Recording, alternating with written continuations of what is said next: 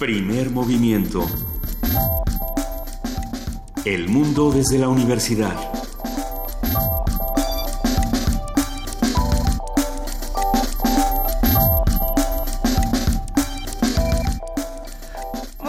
Días, son las 7 de la mañana con 7 minutos. Hoy es primero de junio, ya estamos arrancando con otro mes y el año se va volando. Querido Miguel Ángel Quemain, ¿cómo estás? Hola, buenos días. Pues ya esperando el aniversario con ansia de Radio UNAM, 80 años. 80 no lo puedo años. creer. 80 años de Radio UNAM, querida jefa de información, Juana Inés de ESA, ¿cómo estás?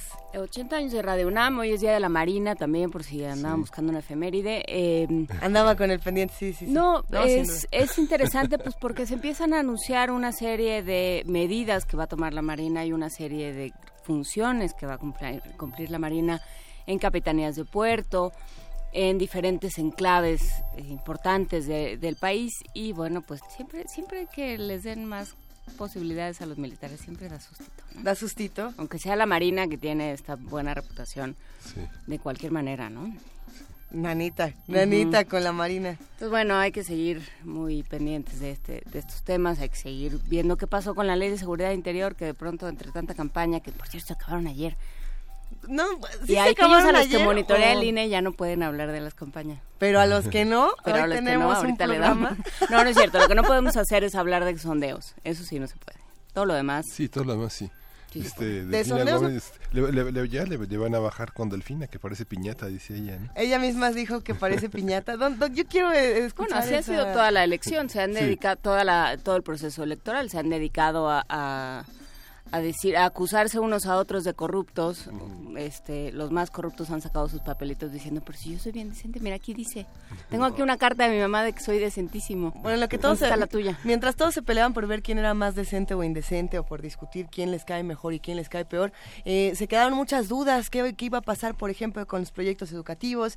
¿Qué iba a pasar con las Ah, políticas la inseguridad, eh, de inseguridad? ¿no? Los, los policías a los que a los que matan, los policías que están coludidos. ¿Cuáles eran las posturas frente a feminicidios, siendo el Estado de México uno de los lugares con más eh, índices de violencia en nuestro país? En fin, tantas cosas que se van a discutir. Si ellos no lo discuten, Álvaro Arreola lo va a discutir el día de hoy aquí en Primer Movimiento. Les contamos que tenemos un programa llenísimo de información. Hoy tenemos en Jueves de Autoayuda cómo y para qué contar historias mínimas. Vamos a platicar con Fernando Zaragoza, editor y fundador editorial de Carto... Cartopirata. Cartopirata. Cartopirata. Y vamos a hablar también con Merari Fierro, dueña de Endora Ediciones. Y Endora Ediciones es uno de estos espacios independientes donde se dan eh, concursos y cosas divertidísimas. Ya lo iremos platicando. Sí. Tenemos más por Vamos, a acá. te- vamos a tener también eh, Alfredo Ávila, que es investigador del Instituto de Investigaciones Históricas de la UNAM, quien hablará sobre comida y nutrición con un sentido de la historia. Con un sentido de la historia. ¿Cómo se inscriben estas actividades tan importantes en, en el orden de lo histórico? En la nota del día, el clima electoral en el Estado de México. Vamos a platicar, como ya lo decíamos, con Álvaro Arrola Ayala. Él es investigador del Instituto de Investigaciones Sociales. Y, y, bueno, a ver, ¿desde dónde se puede seguir abordando este tema? Hay todavía muchísimo que discutir, sin duda. Sí. Y bueno, Juana Inés nos honrará el día de hoy con la poesía necesaria. Dice que Ya no, la tiene- dice ya- que ya la sí. tiene lista, ya la tiene lista. Uy, sí, ya. Venía, venía, venía, venía de- No, ahorita voy a voy a echarme un clavado a mi oficina a todos los poemarios que llegan a ver qué hay. Hay muchas sorpresas. ¿Hay caja mágica pronto o no? No hay caja mágica. Ahora en el aniversario, acuérdense que vamos a transmitir, primer movimiento se va a transmitir, bueno, va a haber programas de las 7 de la mañana a las 12 de la noche del 14, del miércoles 14 de junio, aquí en Radio UNAM, en la sala Julián Carrillo, en la terraza, en diferentes espacios, va a haber un, un carrusel de actividades, un ratón loco de actividades aquí por todas las, por todos los rincones de las instalaciones de Radio UNAM. Tememos que se nos quede alguien ahí perdido porque este lugar es un poco laberíntico. Algunos ya vivimos aquí sin darnos cuenta. Nunca entendemos cómo salir y ya Les mejor vamos a traer a. Felipe Cerda que les hable de Escher y los ayude a empujarlos a la salida. Pero sí, desde las 7 de la mañana vamos a estar y vamos a tener, por supuesto, caja mágica. Tenemos caja mágica y vamos a tener el día de hoy nuestra mesa Mundos Posibles. Como cada semana vamos a hablar con el doctor Alberto Betancourt, él es doctor en historia, profesor de la Facultad de Filosofía y Letras de la UNAM y coordinador del Observatorio del G20 de la misma facultad. Pero a ver, va a hablar de un tema que es interesante, va a hablar de cómo quedó el mundo tras el circo Trump, va a hablar del G7 en Taormina, en Taormina O el G5, como, ¿quién dijo que ya era como el ya, G5? era el G5. Sí. Hay muchísimos Guacuja, temas. ¿no? Hoy a las 2 de la tarde, por ejemplo, ya se va a decidir si Trump se queda o no se queda eh, con este asunto de los acuerdos de París. De Trump no. Bueno, es que es El un gobierno asunto- federal estadounidense, pero hay Pero- que ver qué pasa con los gobiernos locales. Y hay que ver quién está revisando las decisiones de Donald Trump. El, eh, insisto, el día de ayer, por ejemplo, con este asunto del, del tweet, del chistoso tweet de Copfefe que todos decían si la palabra existe, si no existe, que fue un eh, escándalo viral, eh, nadie se había dado cuenta de que el, el presidente de los Estados Unidos había tuiteado esta cosa y hasta mucho tiempo después dicen, ah, no, no, bueno, es que se equivocó, bueno, es que no se equivocó, bueno, es que todos sabíamos qué quería decir, Eh, todos sabemos qué, qué decisiones están tomando o no. Esa yo creo que sería una pregunta interesante. Pero bueno, los invitamos a que se queden de 7 a 10 de la mañana aquí en el 860 de AM, en el 96.1 de FM y en www.radiounam.unam.mx porque ya se acerca nuestra curaduría musical. Ya. ¿Qué vamos a Este- escuchar? Cuéntenos. ¿Ya es la hora de Ricardo Peláez? De Ricardo Peláez Goicochea. ¿Cómo Hola, estás, Ricardo. Ricardo? Bien, bien, bien. Qué fama me han hecho, qué barbaridad. Procuro nunca sobrepasar los 45 minutos, eso les consta. Al- Muy bien. Los que, qui- a ver, ¿qué vamos a escuchar hoy, Ricardo? Ahora vamos a, a ir hasta Argelia. Eh, antes quería eh, decirles, podrían preguntar al especialista que va a hablar sobre sobre Trump si él cree realmente que llegue a, a terminar su su presidencia. Es en serio, ¿eh? O sea, yo no no a veces me pregunto si va a lograr terminar la presidencia Trump, pero bueno, a ver si hay la, la oportunidad de preguntarle. Bueno, pasando a nuestro tema, vamos a Argelia, vamos con uno de los más eh, importantes cantantes de aquel país del norte de África. Se trata de Khaled. Eh, estos músicos, cuando surgieron al grupo de músicos de Rai, el, nombre que lleva la música de este tipo de música de aquel país, antes tenían el, el, el prefijo de chef, o sea, la, letra C, H, E, B de bueno, que, que quiere decir el joven, pero por supuesto ahora ya no son jóvenes y en algún momento por ahí de los años 90 se quitaron el chef y ya nada más quedan como eh, Khaled o Mami, en fin, los eh, o, Chava, como era el, el apelativo con el que eh, le ponían el nombre al, en el caso de las cantantes mujeres. Bueno, Khaled eh, nace en el puerto de Orán, es también hijo de policía, ya hemos hablado de otros músicos que son hijos de policías o de políticos en África, y sigue un poco la misma ruta. Él es eh, autodidacta, aprende a tocar solo la guitarra, desde chavito le gustaba la, le gustaba la música, la música egipcia y la música de reggae, la música de Bob Marley. Eh, aprende a tocar solito el, el, el acordeón, la guitarra, la, la, este, armónica.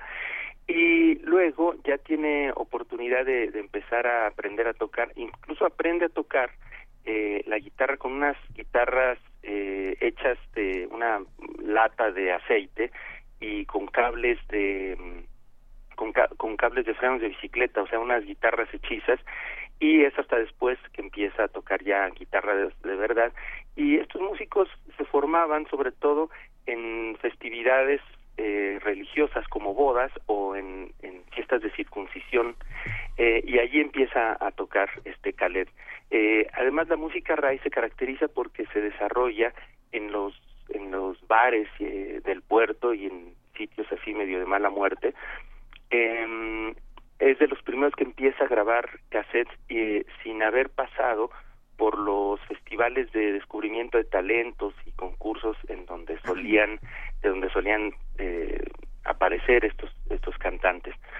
Em, bien pues eh, de él vamos a escuchar cuatro canciones esperemos Ujú. que nos dé tiempo. Eh, de todas mm, empezamos con una del disco de 2007 que se llama C'est la nuit esta es la, la noche es una canción muy dulce así como para para iniciar el día. Luego vamos a escuchar dos de un álbum epónimo, o sea, de un, álbum que se llama como él, así simplemente Khaled, en donde vamos a ver también la forma en la que él incorpora sonidos de Occidente y ha hecho de la música argelina, de la música árabe, una música pues mucho más, más universal. Y vamos a terminar con una pieza eh, curiosa que en la que participa un músico mexicano, uno de los pocos eh, músicos africanos que ha invitado a músicos mexicanos a participar así a este nivel, pues se trata de Icounti, la pieza, y la conexión eh, con el músico mexicano es el productor que se trata de Don Was.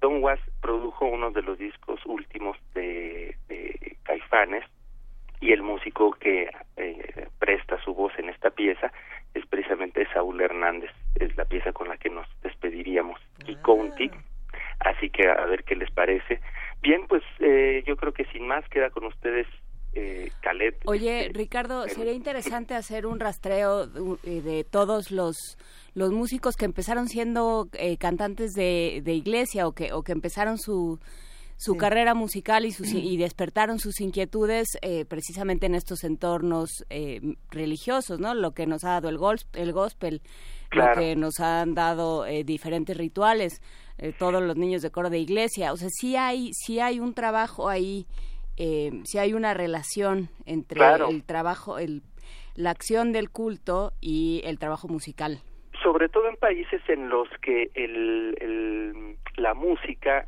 una de las sedes de, de, su desarrollo, uno de los recintos en donde se preserva la, la, la música, es precisamente la iglesia, que tiene como la estructura para establecer registro y darle continuidad al trabajo musical, ¿no? Porque el, el ambiente, digamos, comercial de la música, o estos, los bares, los hoteles que han sido tras, en África han sido los sitios en donde tradicionalmente se desarrolla la música, pues tienen una, una duración más corta. La iglesia es una mm. institución mucho más permanente, en ese sentido puede dar una mayor continuidad a ese trabajo. ¿no? Por supuesto. Eh, en algún momento, además, los músicos de Rai, como tocaban una, una música de, de un contenido eh, precisamente no religioso, y, el, y cuando llega la ola de fundamentalismo en Argelia, lo, estos músicos de Rai eh, corrieron mucho peligro, hubo incluso músicos asesinados. Un productor que había conocido Khaled en algún momento, que fue el que lo introdujo a los a la música más electrónica y más occidental, es de los de los músicos asesinados en la ola del fundamentalismo islámico ah, en por ahí de los 90 en, en Argelia. Él eh, Khaled vive desde hace mucho en, en, París y desde joven se mudó a París. Así que digamos, él la libró, pero muchos músicos, luego hay otros músicos que también se fueron con la derecha francesa a tocar allí en, en las campañas de Sarkozy, en fin, ha habido de todo con los músicos migrantes ya en Europa pero pues, Khaled a mí me gusta mucho por esta esta característica de hacer un, un ray mucho más universal. A ver qué les parece. Pues muy bien, vámonos. Eh, muchísimas gracias, Ricardo Peláez. Vámonos con Cela Nui de Khaled. Gracias. Muy bien, hasta luego. Hasta luego, buen día.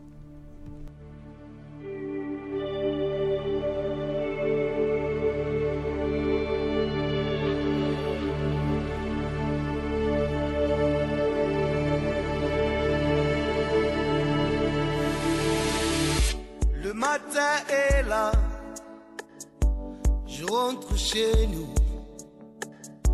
Les rayons du soleil, comme moi je m'éteins. C'est comme chaque fois, fatigué dégoût.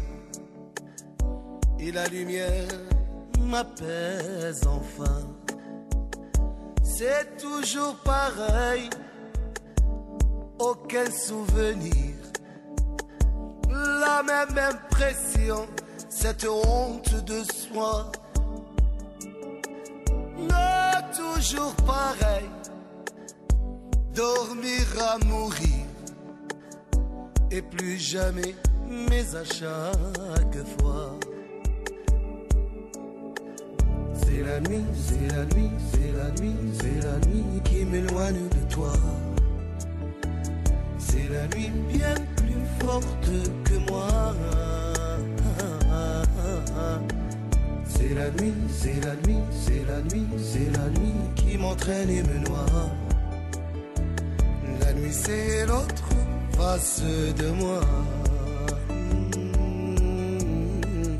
Je voudrais tellement jurer te promettre d'être ce que je suis quand le jour est là.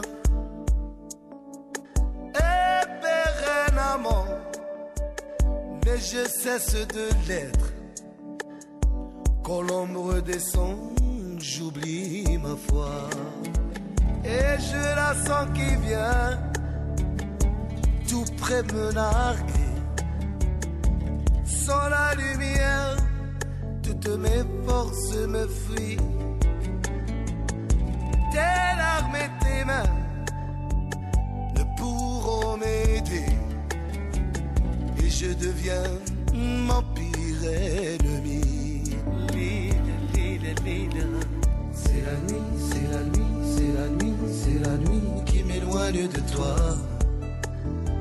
C'est la nuit bien plus forte que moi.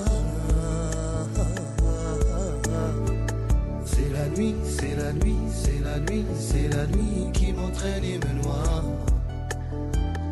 La nuit c'est l'autre face de moi. C'est la nuit, c'est la nuit, c'est la nuit, c'est la nuit qui m'éloigne de toi. C'est la nuit bien plus forte que moi. C'est la nuit, c'est la nuit, c'est la nuit, c'est la nuit qui m'entraîne et me noie. Ma face noire, la nuit, c'est la nuit, c'est la nuit, c'est la nuit qui me prend chaque fois. La nuit qui se moque bien de moi. C'est la nuit, c'est la nuit, c'est la nuit, c'est la nuit qui m'impose sa loi. Qui nous vole à nous, me vole à toi.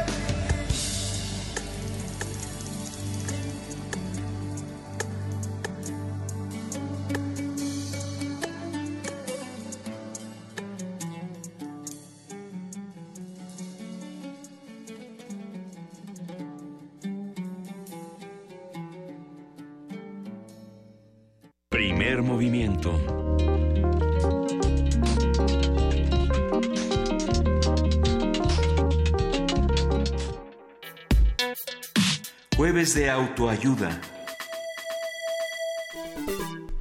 La minificción es un género didáctico y lúdico que nació como una forma de relectura de los demás géneros.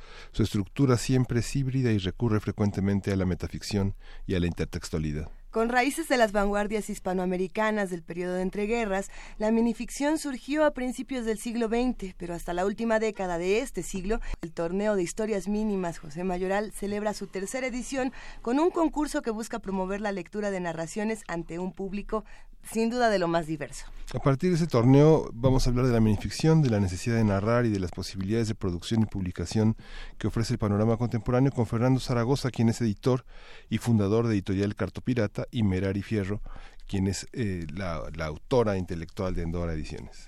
Bienvenidos ambos, nos da Gracias. muchísimo gusto que nos Hola, acompañen. buenos días a todos, ¿cómo Buenos están? días.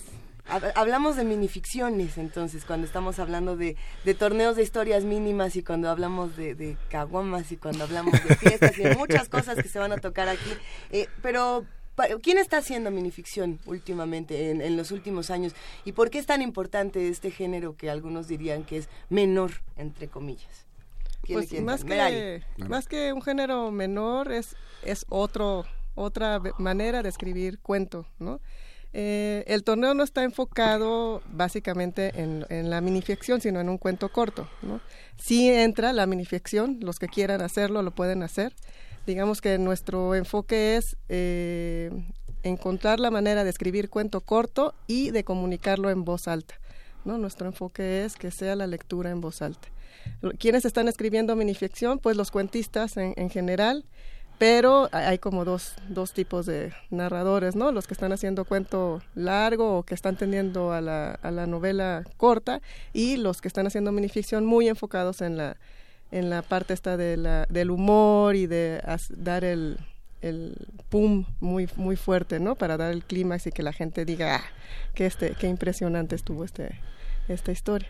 Sí, en Estados Unidos es editoriales como Vintage Books, hasta pequeñas editoriales sacan cada año una antología enorme de cuento corto norteamericano, publicado en revistas de todo el orbe anglosajón. Sí, sí, sí. Y todo el mundo lo espera con una ansiedad enorme. Sí, sí, aquí tenemos en México pues una carencia en cierta manera de este tipo de, publicaciones primero en de cuento y luego de minificción. Se publica mucho en, en, en, internet y en este revistas, ¿no? Que es mucho más accesible este tipo de, de textos. Es, es interesante pensar que que hay géneros que le pertenecen más, digamos, a la voz alta o que se deben leer en voz alta y otros que no. Digo, eh, por supuesto que aquí hemos discutido muchas veces si leemos el Quijote entero en voz alta y porque es importante hacerlo y porque es una delicia hacerlo, eh, pero hay textos que, que, pertenecen a este tipo de narrativas. Por ejemplo, un cuento corto, si, si no lo leíste así, si no le diste la vuelta de tuerca en el momento, igual, igual y se te queda eh, perdido, a veces en el papel. algunos hemos acudido, por supuesto, a este torneo que organizan, el torneo de historias mínimas y, nos ha sorprendido mucho, por ejemplo, ver que los autores que, que no siempre vemos publicados en todas partes entran a estos espacios y dicen, me voy a apropiar, uno, del género, dos, del escenario, y además voy a buscar eh, entrar, por ejemplo, por el humor, que es algo que me llama mucho la atención. Pensar que en, en, estos géneros, en el cuento corto, en la minificción, el humor es mucho más poderoso que en muchos que también se, se apoderan de nuevos espacios literarios. Bueno, la, la cosa de, del, del, de la minificción o del cuento corto es que justo porque es muy inmediato esta cosa de, de, ser un poco cómico o incluso tragicómico es, es impactar al, al público, ¿no? Y, además de que mucho de esto del torneo, la idea es que, que los, los autores, además de leer su cuento, sea un poco lo actúen, performancien, como hacen un poco los o sea, se vale que yo me disfrace, por ejemplo. Sí, claro, o sea, puedes agarrar todas tus herramientas, tirarte al piso, revolcarte o, o hacer el chiste inmediato, pero tiene que, claro, que tiene que estar muy bien combinado, muy bien, muy bien metido en el texto, ¿no? De hecho, es algo de lo que los jueces califican esto, ¿no? La reacción del público, la forma en que presentas el texto, este, el texto no debe pasar los cinco minutos para leerlo, ¿Hay una campanita? Hay una campana.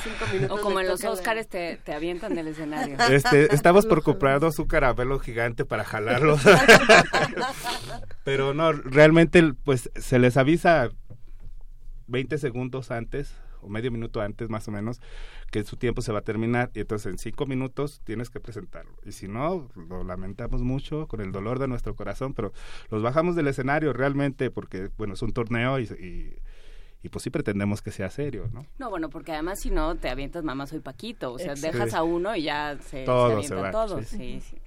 Y tienes que trabajarlos pues ahí y pues la idea de esto pues es esto, ¿no? Nosotros vemos constantemente a los poetas haciendo performance, este metiéndose con el público y normalmente los narradores pues pues como que todavía tienen esta idea de Juan Rulfo, ¿no?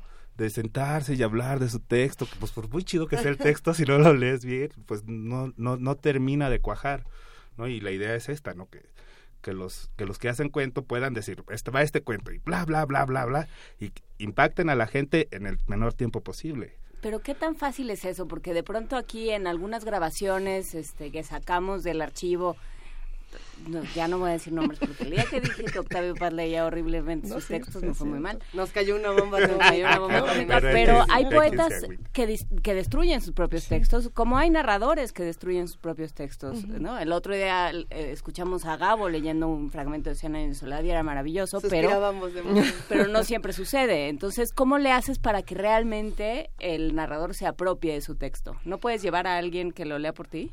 ¿Tiene que ser no, tuyo? Tienes que, tiene que ser tuyo. El ejercicio es ese. El ejercicio es que tú como narrador, como poeta, uno siempre ejercita la lectura en voz alta, porque tienes que oír las palabras, ¿no? Cómo las acomodaste, el ritmo. Bueno, eso esperaría uno. Em, como narrador, uno espera ser leído, nada más, ¿no? Y nos este, escondemos siempre tras, tras el texto.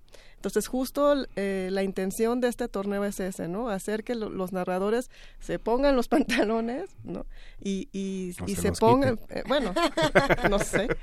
Eh, y, aún cuando su texto sea serio, ¿no? Porque pueden ser textos serios con cierto grado de ironía o con cierto grado de impacto, pero el, el chiste es que es promover el, la valentía del autor o del narrador ante un público que lo está este criticando, porque no es una presentación del libro en que la gente va a decir, no, somos los 15 años y lo que, lo que hagas está bien. Es aplaudible.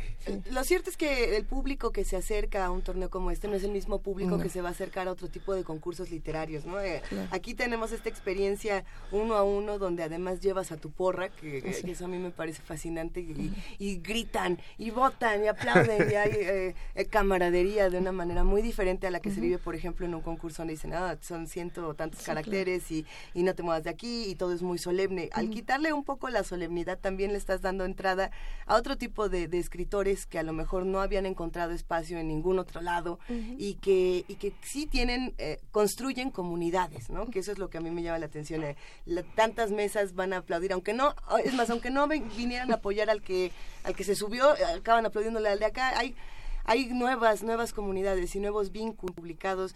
¿Qué tan jóvenes son? ¿Qué tan, qué tan viejos son? ¿Quiénes son? Pues hay de, de todos los rangos, ¿no? Este, a los dos torneos anteriores, el primero pareciera que, fue de, la tercera edad, fueron muchas personas mayores, ¿no? O sea, ¿pero por qué? Es que este, pues, a lo mejor no habían encontrado otro lugar No habían, no habían encontrado este pues algún lugar con, con, cierta locura y, también cierto respeto hacia hacia hacia hacia su, su vejez digamos no y que, que bueno que los vas los vas vas conversando con ellos y ellos te van diciendo bueno hay muchos que que dicen no te, hace hace 30 años yo quería escribir y no podía. Ahora ya puedo escribir y lo estoy haciendo pero luego llego a los lugares y me ven viejito raquítico y me, me echan para afuera no y, pues mucho de esto es integrar, ¿no? Ya el año pasado, pues estuvo, hubo más chavos entre los diez y tantos y los veintitantos, ¿no? Y gente de fuera. Y, mucha gente, bueno, se llegaron de gente de, fuera de la Ciudad de México. Pero ya, ya este año esperamos que, que, que esté más balanceado y ya me perdí. y bueno, sí son autores, bueno, más que jóvenes, son autores eh, nuevos o gente que no ha sido publicada en las grandes editoriales. Nosotros somos una editorial, bueno, nuestras editoriales son entran en el término de alternativos, ¿no? Eh, en especial a Endora, lo que nos gusta hacer es promover a los autores que no han tenido un espacio en otro lado y enseñarles el caminito que, que, sepan que publicar un libro o publicar un cuento con nosotros implica comenzar su camino y su oficio como escritor, no que se van a ganar ya, ¿no? El Nobel, ni nada. Eh, entonces lo que nosotros hacemos es eso, promover el crecimiento de los autores. Estoy viendo la antología del premio del año pasado. ¿12 autores? Sí, escogemos dos autores. Este, el año en la convocatoria son dos autores, pero el año pasado hicimos como 21. 15 lo que pasa es, que, entraron, aparte tenemos la categoría de video para todos los que no, los que les da ah, pena ir y pararse o que vienen de muy lejos y no quieren venir a la Ciudad de México, tenemos la categoría de video, entonces tú te puedes grabar, ¿no? Lees tu cuento, entre más creativo sea mejor, no puede ser editado nada más el video, o sea, tiene que ser de corrido y está esa categoría. Y pasa como uno de los castings que nos llegó para la pastorela que, que se puso uno a su amigo a que lo grabara y el amigo se reía. Entonces movía la cámara. Sí, puede ser, ¿no? Puede ser. Aquí su amigo. El asunto de la categoría de video es que quien vota es el son los fans la gente de, que está con nosotros en Facebook o bueno o sus amigos. O, los que lo ven por YouTube son los que votan no votan los jueces no entonces o sea ese es un premio que es que digamos lo da el público que pues realmente a los que participan en la categoría de video lo único que les toca es un libro que se, se, los hacemos llegar.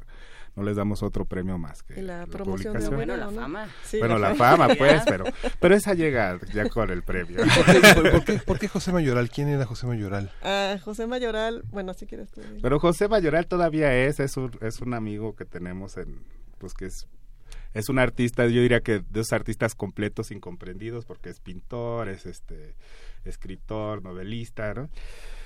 Él es un amigo mío de, España, bueno, nuestro amigo, y, cuando empezamos a hacer el torneo, la idea fue de que, bueno, ¿y cómo le ponemos? No, pues necesitamos a alguien que esté igual de chalado que nosotros, y entonces dijimos, pues José Mayoral. Y él se dedica a hacer, aparte de que es pintor, hace, hace mucho performance, ¿no? Y le llama como escritura creativa, pero de esa instantánea. Entonces, haz de cuenta que en este momento empieza a decir su cuento y hace cosas muy, muy extrañas. ¿no? Eh, es un hombre ya grande eh, y pensamos que, que era el momento de darle también su lugar, ¿no? Él viene a México cada año, tiene ¿cuántos años? Pues unos 12 años viniendo. Viniendo a México, contactando editoriales alternativas, haciendo su performance. Eh, y entonces nos pareció justo, ¿no? Era, era el, el hombre indicado para ponerle el, este es en cierta manera honrarlo, ¿no? ¿Hasta qué punto? Porque lo que nos interesó del, del concurso, en lo que nos interesó del proyecto a la hora de, de conocerlo fue la idea de resistencia, ¿no? Hay un trabajo frente a, al frente a las canonjías de las editoriales, frente a las burocracias interminables, ¿no? Cuando lo de menos es publicar, ¿no? y, así están las cosas, lo de menos es publicar, publicas y te pierdes en la nada. Este, porque, porque los libros no salen, porque salen muchísimos, porque... Porque si no te llamas fulanito no te van a difundir. Porque son de cosas, ¿no? Entonces, eh, ¿cómo, ¿cómo actos como este y ejercicios como este ayudan a resistir? Eh, en primera es eh, mostrar la posibilidad de que, ay, voy a hacer redundante, pero la posibilidad de que se pueden hacer muchas cosas más allá de la institución, ¿no? O sea, las eh, y más allá del camino tradicional, que se pueden hacer y que incluso se puede publicar un libro y tú puedes crecer como escritor. Ser escritor otra vez no es publicar en, una, una, gran editorial o estar en una gran librería, que para mí son changarritos, ¿no? Las librerías, porque se repiten los mismos productos en todas las librerías. Acaban de hablar los dueños de todas las librerías. pues ya sabemos que no nos van a Los dos dueños de todas las librerías. O sea, no, Uno, el dueño de todas no, Sí, no, no. Eh, de todas maneras no nos dejan entrar. o sea, no es que no nos, nos vayan a dejar No, no, no, no es cierto. Sí nos dejan entrar, pero hay toda una dinámica, ¿no? De siendo justos, ¿no? Uno como editorial tiene que tener un, un área de, de, comercialización y de marketing que, bueno, que para ser sostenible tienes que tener una cosa gigantesca, ¿no? Entonces, parte de la resistencia es esa, sí, a ver, que sí se puede por otros canales. ¿Cuál es la necesidad o la necedad de hacerlo como todo mundo dice que hay que hacerlo, ¿no? Y justo este torneo es ese, ¿no? Porque justo ni los premios, ni el formato, ni el mismo eh, texto, ¿no? Este, cumplen con las, las reglas establecidas, ¿no? Y, y, por ejemplo, a ver, eh, yo tengo al, por ahí un par de cuentos cortos que quiero compartir y quiero entrar al torneo. ¿Qué tendría que hacer? Eh, ¿cómo, ¿Cómo tendría que encontrarlos? ¿Cómo tendría que buscarlos? ¿Cómo está este asunto? Pues tendrías que enviarlo a Endora. Mfierro. Ah, mfierro, arroba endora.com.mx. Y M, M de Merari. M Fierro. Merari Fierro. M Fierro arroba endora.com Punto MX. Perfecto. Un ejercicio que debería de hacer la, las personas que quieran enviar el texto es antes de enviarlo leerlo en voz alta y, y fijarse que no dure más de cinco minutos en, leerlo cinco minutos máximo. Nosotros también vamos a, de, la, de, parte de las selecciones que si un cuento nosotros lo vemos que no pues ya lo leímos y no este no da el ancho pues ya automáticamente se sale del, de la terna primer filtro. y luego ya para la presentación la idea es que ya les hacemos la selección, se les informa a los autores que, que están seleccionados para poder ir a, a leer su texto en, en, donde vayamos a hacerlo. Y ya a partir de ahí pues em, comenzamos con con la con la con la formación de la antología, uh -huh. porque ganes o, o sea, ya si eres seleccionado, automáticamente entras estás, a eh, entras, entras, a la antología, no es necesaria o que hagas nada más que enviar el texto, que, que sí tiene que, que tener ciertos, te digo, como te digo, cierta, cierta extensión, sí. no puede ser, pues normalmente son que cuatro cuartillas, ¿no? Sí. Uh -huh. Este, para cinco minutos. Y y ya irse a presentar. Y, y toda la convocatoria está en, en, en, Facebook, en la página Torneo de Historias Mínimas Premio José Mayoral y también en la página de endora.com.mx. Y está en redes sociales con nosotros. Ya lo, lo hemos compartido aquí en redes sociales para que Ah. todos se puedan acercar. Eh, siempre es un gusto hablar, hablar con seres que de- resisten y que nos están invitando a buscar alternativas literarias. Por eso Cartopirata y Endora Ediciones nos está invitando a que nos acerquemos a este torneo de historias mínimas. ¿Está José en su Mayoral. página? ¿Está en su página en la convocatoria? Sí, sí, sí, está en la página. La página que tiene es cartopiratas.blogspot. No. Sí, sí tengo Sí. esa y no, ahí no lo he subido porque bueno, somos somos piratas. En la No, la verdad es de que tengo mucho es la página Ahí sí está su- de ahí está. Ediciones Ajá. y ahí está, Ahí- ahí está ahí está puesta la- la, la pestaña de con una con una con toda una explicación de lo que significa Endora que un concurso como este surge de un trabajo profesional, de un trabajo de continuidad de, de varios años y que han elaborado coediciones, eh, enseñado a ser editores, participar con los autores, organizar encuentros de poesía, como el que has hecho Merari con Humberto Stabile durante muchos años. Sí, sí, sí. No, no, no es algo que empiece de cero. ¿no? Exactamente, y nos encanta que estén con nosotros un- y, que, y que cuando sea pronto el torneo nos cuenten Sí, cómo claro va. que sí. Nos Sí. avisen, porque ahí vamos a estar Muchas con gracias. ustedes. Muchas Tienen gracias. hasta el 15 de agosto para enviar su, su cuenta. Ah, tenemos tiempo.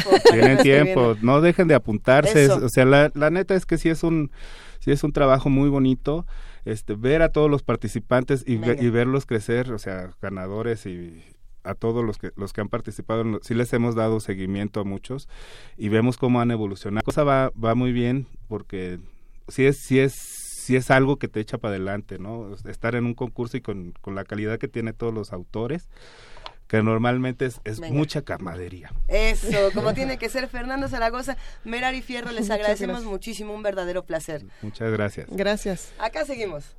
Buenos días. Primer movimiento.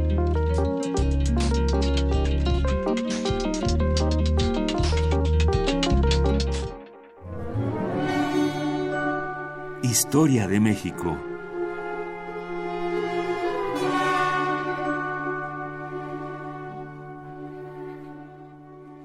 Siete de la mañana con 44 minutos estábamos hablando de historias mínimas de este torneo y para hablar de otras historias, de otras narrativas, como cada semana llega aquí a la cabina de Radio UNAM de primer movimiento, nada más y nada menos que el doctor Alfredo Ávila, investigador del Instituto de Investigaciones Históricas de la UNAM, que hoy nos va a hablar sobre comida y nutrición. Alfredo Ávila, ¿cómo estás? Hola, Luisa, Juana Inés, Miguel, ¿cómo están? ¿Cambiaste tu sección y no nos avisaste? Cambié la sección y no, les, Ah. y no les avisé, sí, sí, sí. Cuéntanoslo todo, querido Alfredo. Pues nada que, este, cuando uno está escribiendo historia, cuando uno está haciendo investigación o leyendo los trabajos de los colegas, se topa uno con que estos temas también tienen, también tienen historia y pues que también son, son muy importantes porque nos explican muchas cosas.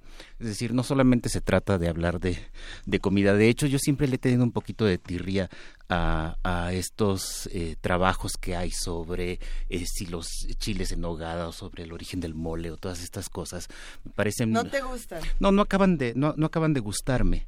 Y entonces hace, hace unos días que estaba revisando algunos, algunos trabajos, me encontré una, una tesis de posgrado que dirigí hace tiempo de una chica eh, que ahora está en la Universidad de California en San Diego, Gisela Moncada, que se dedicó a trabajar eh, cosas sobre abasto de alimentos en la Ciudad de México en el siglo XIX. Eh, pueden buscar los libros de, de, de Gisela y, eh, y me acordé de, todas las discusiones que hay en torno a qué comía la gente, la gente común y corriente en la época de la independencia. Otro historiador eh, que también está en Estados Unidos, Amilcar Chayú, eh, recordaba hace tiempo que eh, entre las pocas fuentes que hay para poder encontrar esto, pues hay que recurrir, por supuesto, a la prensa. Y pensando en la prensa, recuperamos un trabajo de José Joaquín Fernández de Lizardi, en El Pensador Mexicano en 1812, en el que hay un diálogo fingido de cosas ciertas entre una muchacha y Tata Pablo. Y voy a leer una parte. La muchacha Tata, ¿qué comeremos hoy? No hay más que medio. El Tata responde, ¿qué hemos de hacer, hija? Haz unos chilaquiles. Eh, contesta la muchacha, si no alcanza, Tata, mire usted, cuartilla de tortillas que son seis y parecen obleas, un tlaco. De chiles que dan dos y chiquitos son tres tlacos. Y tlaco de manteca que más se unta a un gato en el hocico para querenciarlo y ya es el medio cabalito. ¿Y el carbón? eh, eh, están hablando de tlacos. Los tlacos son una moneda muy pequeña, muy fraccionaria, que eh, equivalía a ocho reales. Ah, perdón, a un ocho tlacos equivalían a un real. Y, y aproximadamente una persona pobre en la Ciudad de México, estoy pensando en un peón de la construcción, ganaba tres reales al día. Entonces, si hacemos la suma, pues resulta que para una cena muy mala, muy, muy mala, se están comiendo casi un real eh, y ganan tres. Entonces, eh, esto se debía en muy buena medida a las condiciones. Esto es de 1812, cuando ya estalló la guerra de independencia. De hecho, la, la muchacha en este diálogo dice, ay tata Jesús, ¿cómo está todo? No en balde hay tanto ladrón. Si ya no se puede vivir en México, en la Ciudad de México se refería. Por una parte, no hay a la gente en que buscar un real y por otra, el día que lo tienen no le alcanza ni para frijoles, porque de todo dan una herejía. Reniego de los insurgentes. Ellos tienen la culpa de todo. Nada dejan entrar aquí y los pobres ladramos. Reniego de los insurgentes. Reniego de los insurgentes. Cuando estalla la guerra de independencia, la mayoría de las ciudades, incluida la Ciudad de México, establecen cercos para para protegerse y establecen garitas, aduanas alrededor de la ciudad para evitar que los insurgentes puedan entrar o que haya gente que esté colaborando con los insurgentes. Sabemos que en la Ciudad de México, por ejemplo, está esta sociedad secreta de los Guadalupes, ya decían los planes que tenían las tropas virreinales y estas cosas. Entonces establecen estos cercos y el resultado, el daño colateral del, asunto es que los indios, los indígenas que vivían alrededor de la Ciudad de México y que durante tres siglos habían trasladado todos los días verduras y, otra clase de alimentos a la Ciudad de México, ahora se topan con dos militarotes enfrente que no los dejan pasar a menos que tengan pasaporte. Y el pasaporte cuesta y no tienen dinero para, para pagarlo. Entonces, quienes terminan aprovechando esto son intermediarios. Hay intermediarios que entran en conchabanza con los militares para tener un pasaporte y poder pasar precisamente el, eh, verduras y, otro, y otra clase de alimentos y esto lo que ocasiona es que se encarezcan mucho en la ciudad.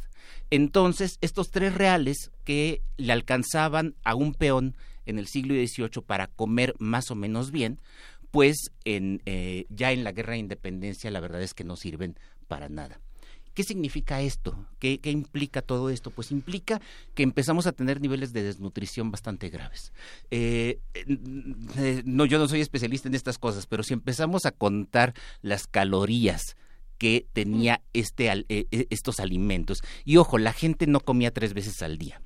Ahora te recomiendan que comas incluso cinco veces al día. no, esto de comer tres veces al día es un invento reciente.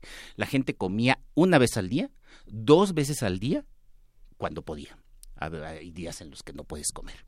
Entonces, eh, estamos calculando que esta dieta está por debajo de las mil, de las mil calorías lo cual es realmente, realmente grave. La estatura promedio de los pobres en esa época, de los hombres pobres, es de unos 60, unos 62, una cosa como esa. Y acá lo interesante, y es lo que ha trabajado Amilcar Chayú, es cómo eh, en realidad la estatura empezó a bajar desde finales del siglo XVIII. O sea, una estatura que era más o menos de unos 65 empieza a bajar hasta unos 62 y llegará hasta unos 60 un poquito después de este periodo que, les estoy contando. Y esto se debe en muy buena medida precisamente a estas condiciones desatadas en parte por la guerra también, pero también en parte por otros procesos, la especulación, la libertad de mercado. Hay que recordar también que esta es la época en la que llegan los liberales al poder, constitución, libre comercio, sí, pero el libre comercio a quien termina beneficiando son a estos intermediarios que se llamaban regatones en aquella época y que eh, terminan enriqueciéndose y subiendo los precios. Los precios no es más que especulador. Son especuladores, sí, por supuesto. Entonces, eh, tenemos aquí que poner atención a una transformación en la dieta de una dieta que en el siglo XVIII, incluso para los pobres, incluía suficientes proteínas animales. O sea, casi siempre pensamos, no, el pobre este, nada más come frijoles, come chilaquiles, ¿no? Lo que, lo que el, el, el índice chilaquil, como le llama Milcar Chayú. Eh, eh, el, no, en el siglo XVIII comen suficiente proteína animal. Hay que recordar que la Ciudad de México, una ciudad semilacustre todavía, es una ciudad en la que chichicuilotes, otras aves de, de corral, pero también pato, y se incluían en la dieta de casi todos los habitantes de la ciudad. Hoy, hoy comer pato es casi casi un, un lujo, ¿no? Es, es, muy extraño comer pato. Eh, por, ah, por, no hablar de guajolote, por no hablar de gallina y de, eh, y de ganado pequeño, sobre todo borregos, sobre todo cabras y, y estas cosas. Cerdo de vez en cuando. Eh, la carne de ganado mayor esa sí estaba vetada para la mayoría de la, de la población. Esa sí solo la comían los, los ricos. Pero también estamos hablando de una sociedad que es medio rural. Estamos... Entonces, que permite tener aves de corral, por ejemplo. Uh -huh. y, y, probablemente algún huerto o algo así. Estamos hablando de una sociedad urbana, uh -huh. pero urbana, de finales del 18 sí. y comienzos uh -huh. del 19, en la que efectivamente todas las casas tienen un traspatio y en el traspatio tienen cochinitos y tienen gallinitas y tienen guajolotes y, y patos. Entonces, eh, eh, también, también es verdad esto, pero la Ciudad de México es una ciudad altamente diversificada. De hecho, el, la, la, mayor parte de la comida que se come en la ciudad no se produce en la ciudad. La mayor parte de la comida viene de otros lados. Y el, el, el alimento que tiene un mayor impacto en, el, en la subida de precios es el maíz. Casi todo el maíz de la Ciudad de México se producía a finales del 18 y comienzos del 19 en Chalco, en las haciendas del, eh, de lo que hoy es el Valle de Chalco, sobre todo la hacienda de la Compañía de Jesús, que ya, ya no estaban allí los jesuitas, pero, pero bueno, la hacienda sigue funcionando, se arrienda, y, eh, y es una zona no solamente muy fértil, sino que además es una zona que permite los canales son importantísimos. Entonces llegan del canal de Chalco directamente al centro de la ciudad y allí se distribuye el, el maíz. ¿Qué pasa cuando estalla la guerra de independencia? Se establecen garitas en el canal. Y entonces los indígenas ya no pueden moverse con libertad. Lo mismo pasa con los que vienen de Xochimilco o de, otros lugares que traen otra clase de alimentos, chiles, eh, verduras, y que tienen que, tienen que vender entonces a bajos precios sus alimentos, sus productos allí, para que estos regatones los puedan trasladar después a la Ciudad de México con precios mucho más altos. Y como ya hay libertad de comercio, entonces las autoridades no pueden controlar y no pueden evitar que esto suceda. Eh, pregunta Flechador del Sol, ¿qué pasa con los charales, las ranas y los acosiles? Se, se comían, por supuesto, uh -huh. se comían, pero es una comida allí sí mucho más rural, uh -huh. mucho más de, es que hoy, hoy pensamos eso es Ciudad de México, pero hay que recordar que es San Agustín de, de, las Cuevas, uh -huh. que Tlalpan, que Xochimilco no era parte de la Ciudad de México y además estaba lejos. No, más, de, más de fácil nos sería comer ranas ahorita, nos sería comer ranas ahorita, dado que todos estamos bajo el agua, que ya somos Tantito, el, sí. el mundo submarino este, da, gracias a las lluvias en la Ciudad de México, que, que en ese momento. Y et, es interesante, ahorita mencionabas el índice chilaquil. Ajá. Existía, existe para los economistas, eh, los historiadores económicos de Estados Unidos el índice Big Mac, ¿no? Sí. De cuánto cuesta una Big Mac en, sí. de, bueno, alrededor eh, del mundo. Eh, ¿Qué pasa con este Yo índice? recientemente he estado dando vueltas. Es, es, es, es, parte de un trabajo muy, muy difícil, porque obviamente no contamos con datos, con datos certeros. Yo les estoy diciendo que un peón ganaba alrededor de tres reales al día. Uh -huh. Un peón en la Ciudad de México. Es, es muy probable que en otras ciudades ganen menos, pero en Guanajuato ganan más. En Guanajuato ganan cuatro reales, pueden ganar un peso. Un peso son ocho reales. Entonces. Eh, ¿Había más demanda? ¿Estaban eh, en construcción? Hay minas. Mm. Hay minas y eso genera inflación. Entonces, pagan más, pero gastan mucho más la arroba de maíz es mucho más cara en Guanajuato que en México. Entonces es muy difícil tratar de establecer eh, eh, eh, salarios reales. Lo que sí sabemos es que para comprar una canasta básica, lo que hoy llamaríamos una canasta básica, los peones de la Ciudad de México tenían que trabajar alrededor de 120 días al año solo para la canasta básica por supuesto hay que trabajar más para pagar renta y todas estas cosas, pero solo para la canasta básica tenían que trabajar 120 días a comienzos del siglo XIX. Al, hacia los años 30 del siglo XIX tenían que trabajar 180 días al año. Es decir, eh, es es evidente cómo se va perdiendo poder adquisitivo. Uh -huh. Y esto es bien interesante. Si quitamos eh, a, a, Europa del noroeste, es decir, París, eh, eh, Inglaterra, y alguna parte de Estados Unidos, la parte norte de Estados Unidos en ese momento, los niveles de vida y de bienestar de los trabajadores mexicanos es muy parecido al del resto del mundo. en, a finales del siglo XVIII. ¿En, qué momento entonces podríamos determinar que la pérdida de poder adquisitivo es, hace un... Es el siglo XIX. siglo XIX. Es el siglo XIX. Es el siglo XIX por dos razones. Bueno, empieza un poco en el XVIII, pero sobre todo es el siglo XIX. La primera parte del siglo XIX por las guerras civiles, empezando por la guerra de independencia que ocasiona esto que les he contado, la dificultad que hay para trasladar alimentos que los encarece, el pulque se encarece muchísimo y ustedes me dirán, bueno, ¿y el pulque a mí qué? El pulque es una fuente de calorías y de proteínas muy importante para la, para la gente pobre de la ciudad. Eh, entonces, esto se encarece. Después hay un momento de recuperación cuando terminan las guerras, sobre todo después de la guerra de reforma, hay un momento de recuperación incluso del poder adquisitivo y empieza a empeorar en la parte final del porfiriato. Es decir, allí sí ya no, ya no son las guerras, sino son las estructuras económicas del porfiriato las que terminan haciendo que se deteriore la vida. Y esto también lo vemos con las estaturas. Es que lo que hace Amílcar es extraordinario, midiendo eh, las estaturas de los que ingresan al ejército, que son los que llevan registros.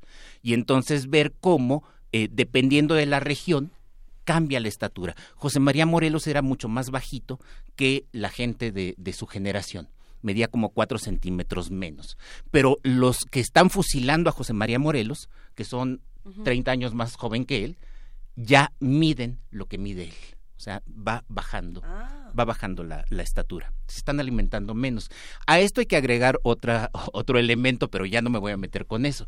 Eh, a finales del siglo XVIII hay dos micro entonces hace frío, necesitas más calorías.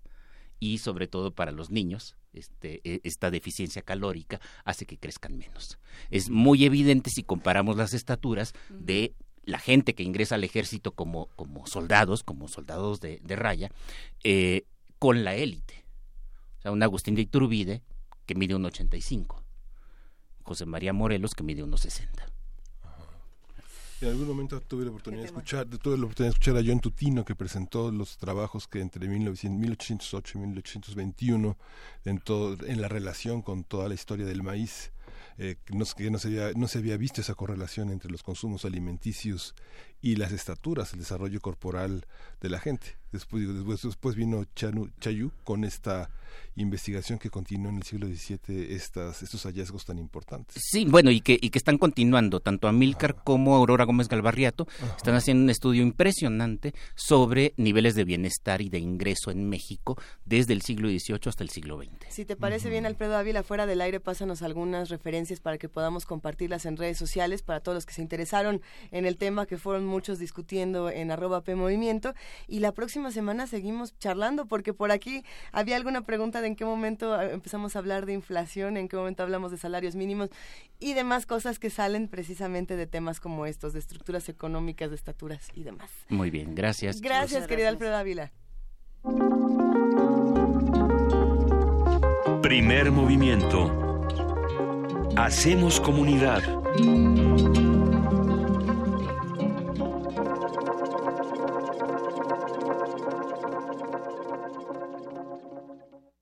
Corte informativo. La UNAM. Concluyeron sus estudios los primeros 30 estudiantes de la licenciatura en ciencia forense con una sólida formación para investigar hechos delictivos desde la parte jurídica, científica, humanística y ética, así como para integrar los resultados periciales con base en la cadena de custodia. Nacional. La diputada local independiente de Veracruz, Eva Cadena, acusó a los coordinadores de Morena en la Cámara de Diputados Federal, Rocío Nale, y en Veracruz, Amado Cruz Malpica, de manejar los recursos para financiar las actividades de ese partido. Ahora me doy cuenta que usaron mi caso para lavarse la cara.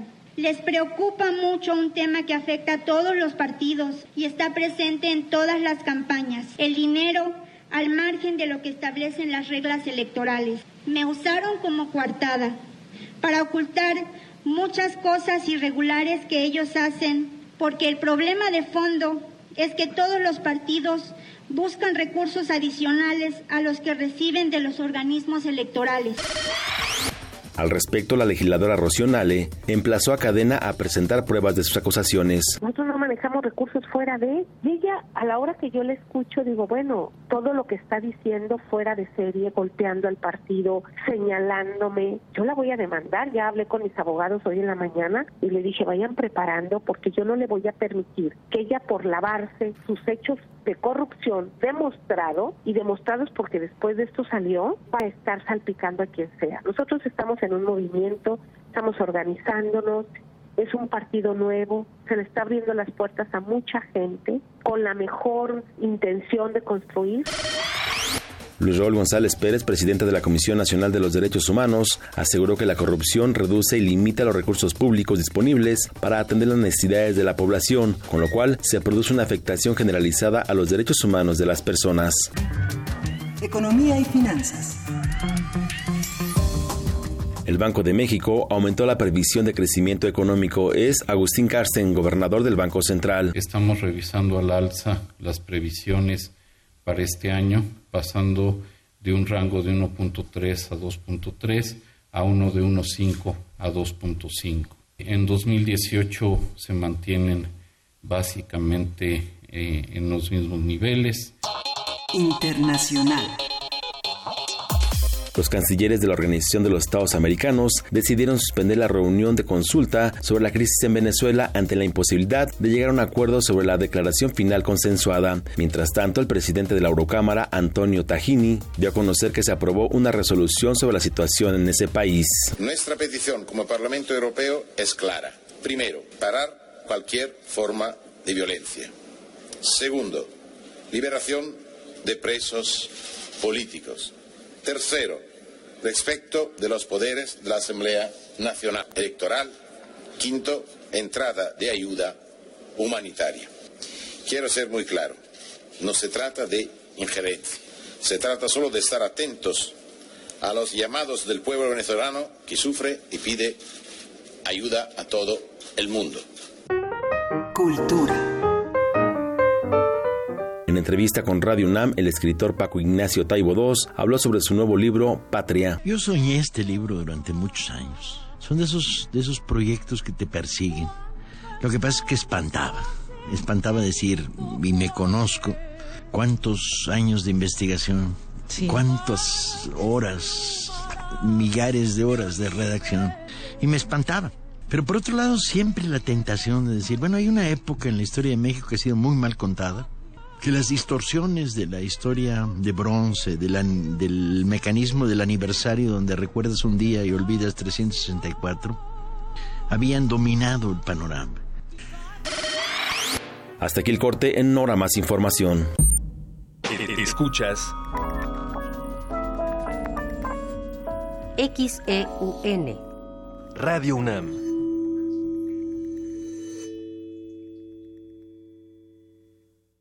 En la próspera tierra de XEUN, los sonidos conviven pacíficamente en un utópico flujo de ideas. Hasta que sus transmisiones son amenazadas por el silencio. Radio UNAM te invita a celebrar su 80 aniversario con el radioteatro XEUN, viaje mágico y radiofónico. Miércoles 14 de junio, 5 de la tarde. Sala Julián Carrillo de Radio UNAM. Adolfo Prieto 133, Colonia del Valle. Entrada libre. El cupo es limitado. El cuadrante espera por ti. Radio UNAM. A bordo de la nave de la Resistencia existe una habitación que nunca se abre. Excepto la última hora del último día de la semana. Ahí, ahí vamos a reírnos del mundo, a demoler los muros con canciones, a bailar en la posición que queramos. Todos eligen la música. Todos la disfrutan. Todos la bailan. El Buscapiés. Tú eres el alma de esta fiesta. Viernes, 22 horas. Por el 96.1 de FM. Radio UNAM.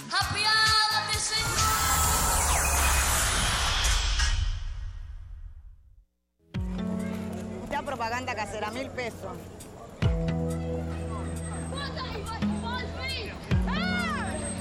Of your country. No importa de dónde eres, qué idioma hablas, ni cuál es tu color de piel. Tus derechos humanos son universales y deben ser respetados. Conoce cuáles son y cómo protegerlos en un programa de análisis y reflexión sobre este tema con Diego Guerrero. Derecho a debate. En la cultura de la legalidad participamos todos. Te invitamos a una mesa de discusión con estudiantes universitarios y especialistas todos los lunes a las 10.05 de la mañana. Por el 96.1 FM. Radio UNAM.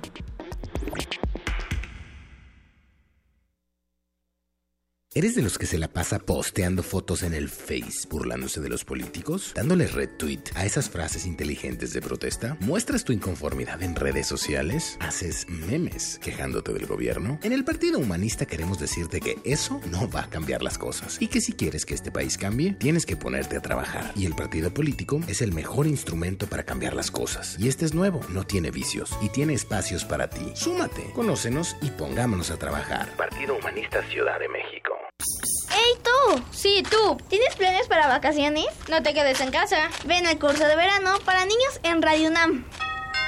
Del 17 de julio al 4 de agosto.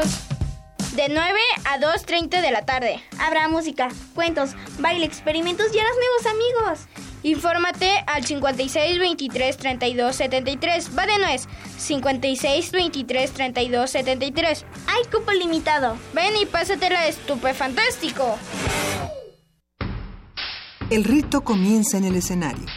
Los sonidos emergen, deambulan por el recinto, se cuelan en los oídos y estremecen los sentidos. Festival Intersección. los encuentros sonoros de Radio UNAM. Todos los viernes a las 21 horas en vivo desde la sala Julián Carrillo. Escúchalos a través del 96.unam.unam.mx o ven a Adolfo Prieto 133 Colonia del Valle, cerca del Metrobús Amores. La entrada es libre.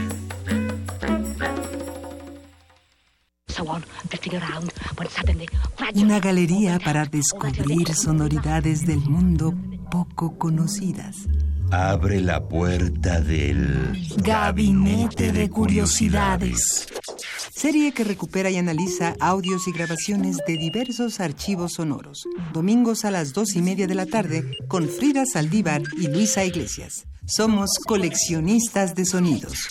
96.1 de FM. Radio UNAM.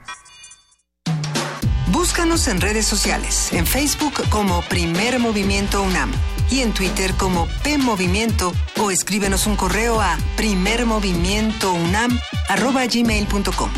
Hagamos comunidad. Ya son las 8 de la mañana con 9 minutos de este primero de junio y esta es la segunda hora de primer movimiento. El equipo de primer movimiento saluda a todos los que hacen comunidad con nosotros. Y querido Miguel Ángel, vamos a escuchar música para empezar esta hora con, con toda la, la alegría y el gusto. Sí, el Arbí de Khaled.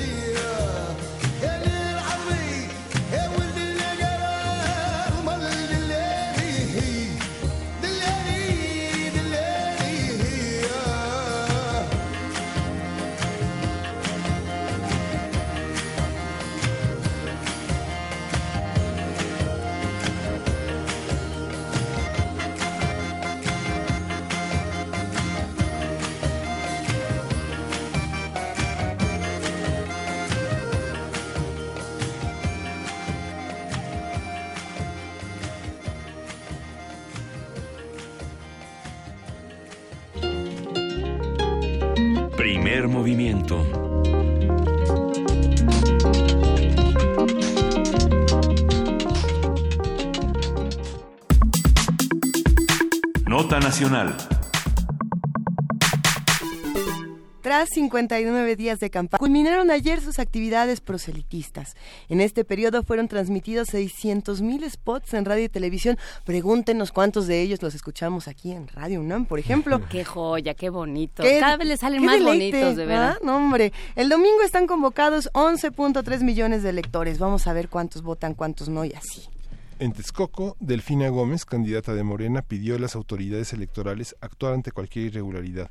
Agradeció el apoyo de militantes de diferentes partidos políticos y al Partido del Trabajo por sumarse a su campaña. En Ecatepec, Alfredo del Mazo, candidato del PRI, Partido Verde, Nueva Alianza y Encuentro Social, reconoció que este proceso electoral ha sido difícil, pero afirmó que el priismo en la entidad está más fuerte que nunca.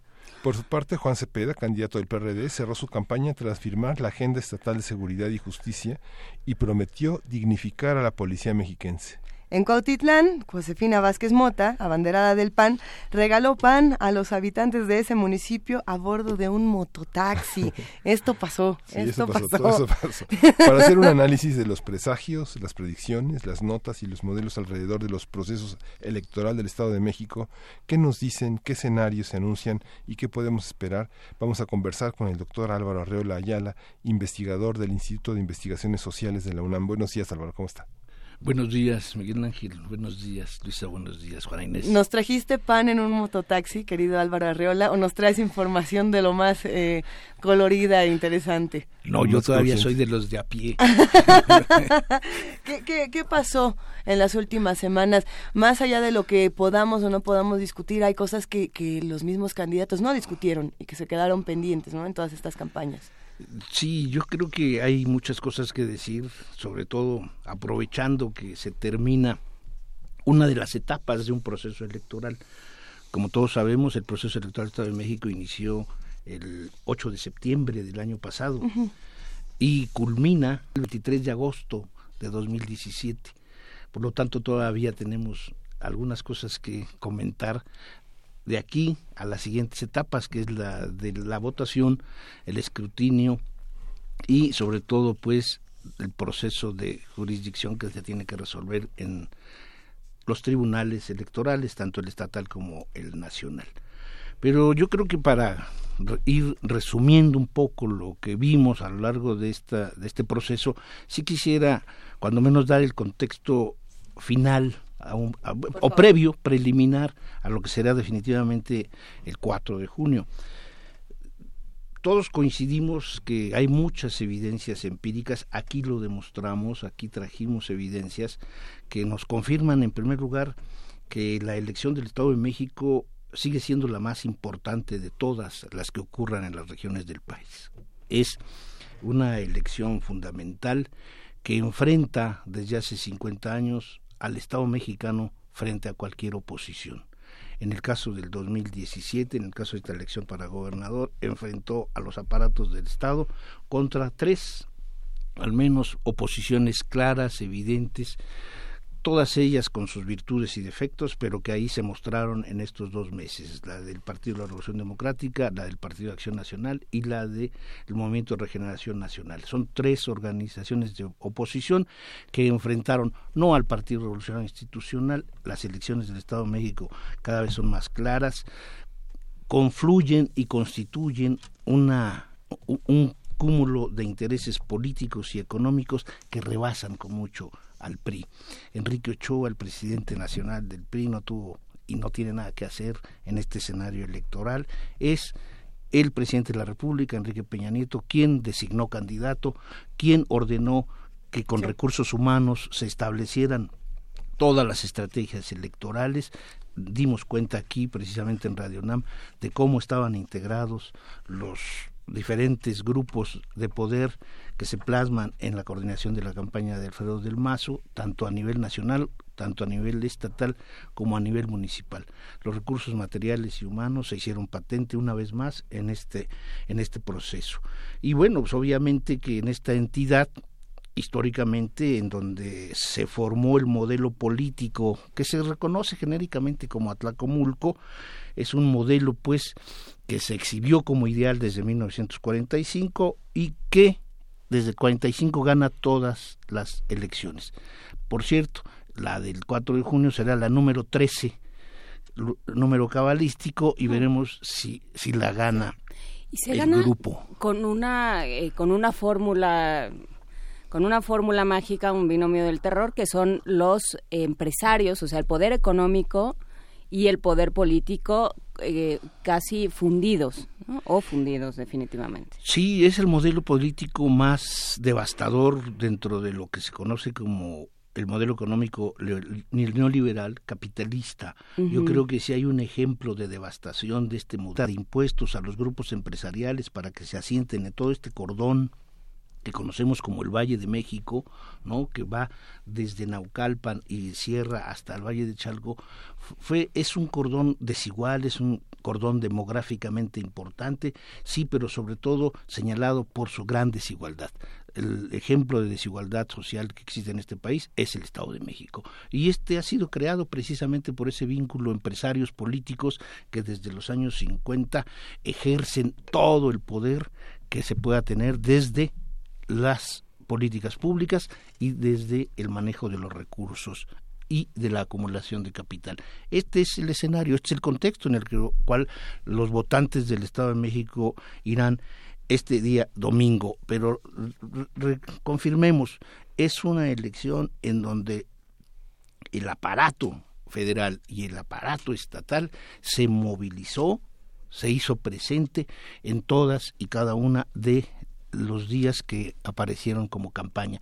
Y esto creo que habría que también señalarlo. Al fi- en, esta- en estas campañas creo que se le olvidó a la, al organismo electoral, a la autoridad electoral, cumplir con una cosa que es muy importante. Con varias, ¿no? ¿Dónde estuvo el aparato, dónde, dónde estuvo la autoridad electoral?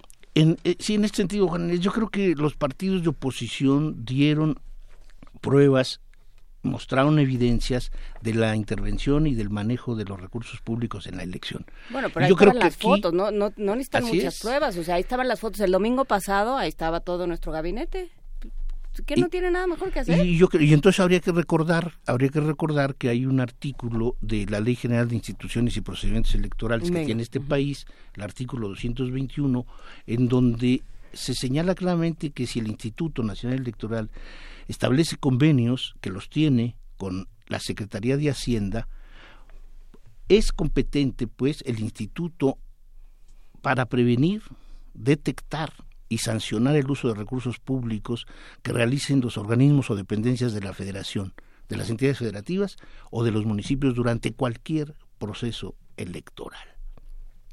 Para tales efectos, la Secretaría de Hacienda debe informar al Instituto de las operaciones financieras que involucren disposiciones en efectivo y que de conformidad con las leyes y disposiciones si detecten delitos de operaciones con recursos de procedencia ilícita.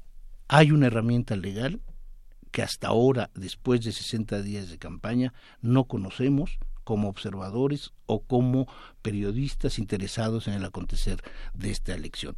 No sabemos finalmente si ha sido omisa la autoridad o no sabemos qué herramientas echó a andar porque esta es una atribución que tiene y no es necesariamente tiene que ser a solicitud de un partido político o de candidato sino que puede actuar de oficio para que por medio de convenios se vincule a la Secretaría de Hacienda para ver si en esta elección hubo recursos ilícitos y sobre todo si intervinieron recursos públicos para apoyar determinada candidatura, como se ha reflejado en diferentes videos, fotografías de que los funcionarios públicos de Enrique Peña Nieto, muchos de los funcionarios públicos de Rubiel Ávila, se convirtieron, como se les decía, ya no en funcionarios del Estado mexicano, sino en mapaches electorales, en delincuentes electorales, antes se decía, ah, mapaches hoy creo que es el adjetivo que mejor les queda. Esto es una vergüenza para los funcionarios del Estado y de la entidad y me parece que esto es una de las expresiones que tuvimos en esta elección. Algo más, hablamos de las campañas, dijimos aquí en esta mesa las ausencias que fueron notables, palpables del discurso de cada uno de los candidatos. Fueron discursos pobres, todos, fueron casi siempre señalamientos en donde se interrogaba más por quién habría sido más corrupto, por quién tendría la cola más larga, por quién habría corrompido a la sociedad mientras ocupaba un puesto de elección, en fin, una, una discusión que, que ensombrece el panorama de la democracia, pero que apuntala muy bien la pobreza que tenemos, al menos, repito, de un sistema de partidos endeble, endeble sobre todo porque el contexto está está obligando a las oposiciones a jugar frente a un gran rival, frente a un gigante que es el Estado mexicano. No se puede seguir y presentar mejor sus propuestas. Si es cierto, estas campañas notaron o, o, hicieron notorio sobre todo esa debilidad ideológica, doctrinal de nuestros partidos y de sus candidatos. ¿sí? Es una desgracia, por ejemplo, que en estas elecciones pudiésemos constatar todavía la gran debilidad que tiene la figura de la candidatura independiente. La señora Castel pasó inadvertida, si no por los enfrentamientos verbales que tuvo contra la candidata de Morena, no hubiéramos sabido nada de ella. El, el intento también de Isidro Pastor como candidato independiente, en donde incumplió con todos los mecanismos para registrarse, también oscurece una vez más a la autoridad en sus, en, sus decisiones, porque sobre todo la autoridad local, cómo permitió primero registrarlos, sobre todo con 200 o 300, con 300 y tantos mil firmas, y no revisó correctamente. Esto es una de las cosas que fallan dentro de nuestros procesos electorales, pero que también exhiben obviamente el carácter que todavía ah, tienen las candidaturas independientes, casi siempre ligadas, como es el caso de la señora Castel, a los ejercicios empresariales pro gobierno que en esta entidad se tienen. Y bueno, creo que las campañas, las campañas fueron débiles, las campañas mostraron el rostro oscuro del Estado mexicano, sí, una vez más, ¿no? Y también mostraron, mostraron lo que hemos insistido aquí, la debilidad partidista, que tampoco puede enarbolarse esa debilidad como un proceso de victimización. Yo creo que aquí el, el actor que entra de lleno son dos actores que entran de lleno en estos tres días previo a la elección. Uno, la reflexión de la ciudadanía y lo que tiene que ser exigible es de que la autoridad electoral, tanto federal como estatal, ¿sí? hagan presente ante los ojos de los ciudadanos mexicanos todos, no solamente de los mexiquenses, su verdadero valor, su calidad, como organismo que se encarga de vigilar el, un proceso electoral. Son omisos tanto el Instituto Electoral del Estado de México como el Instituto Nacional Electoral, por decirlo menos. Han sido omisos. Que ahí eh, vale la pena preguntarnos, y creo que es una, eh, creo que se pueden sacar, si bien el proceso fue paupérrimo en términos de propuestas, de ideas, de, de política de adeveras, ¿no? Esto fue unas luchas de lodo entre quién era el menos malo de todos, ¿no? Porque eso era un poco lo que se estaba discutiendo, ¿no? ¿Quién era el menos corrupto, quién era el menos malo, quién era el, el menos mediocre de todos? Y, y, todavía está por definirse, ¿no? No está tan claro. Pero a ver, eh, lo que sí se puede aprender es qué está pasando, para qué nos está sirviendo o no nos está sirviendo en la autoridad electoral. O sea, ¿en qué, en, qué medida la autoridad electoral, a través de eh, organizar los debates, de, de encauzar las discusiones, puede empujar a los partidos a ser organismos de, de decisión política y de cambio social? ¿no? Plantear realmente propuestas, hacer un trabajo de verdad. O sea, los, los debates fueron una, una tragedia. O sea, fueron, digo, nos reímos mucho, pero francamente para eso este nos compramos unos cómics, ¿no? No, y, Radio UNAM hubiera organizado mucho mejores debates si se le hubiera encargado, estoy seguro de ello, y la población también, los universitarios más. Y yo creo que precisamente es una de las demandas que tenemos que hacer.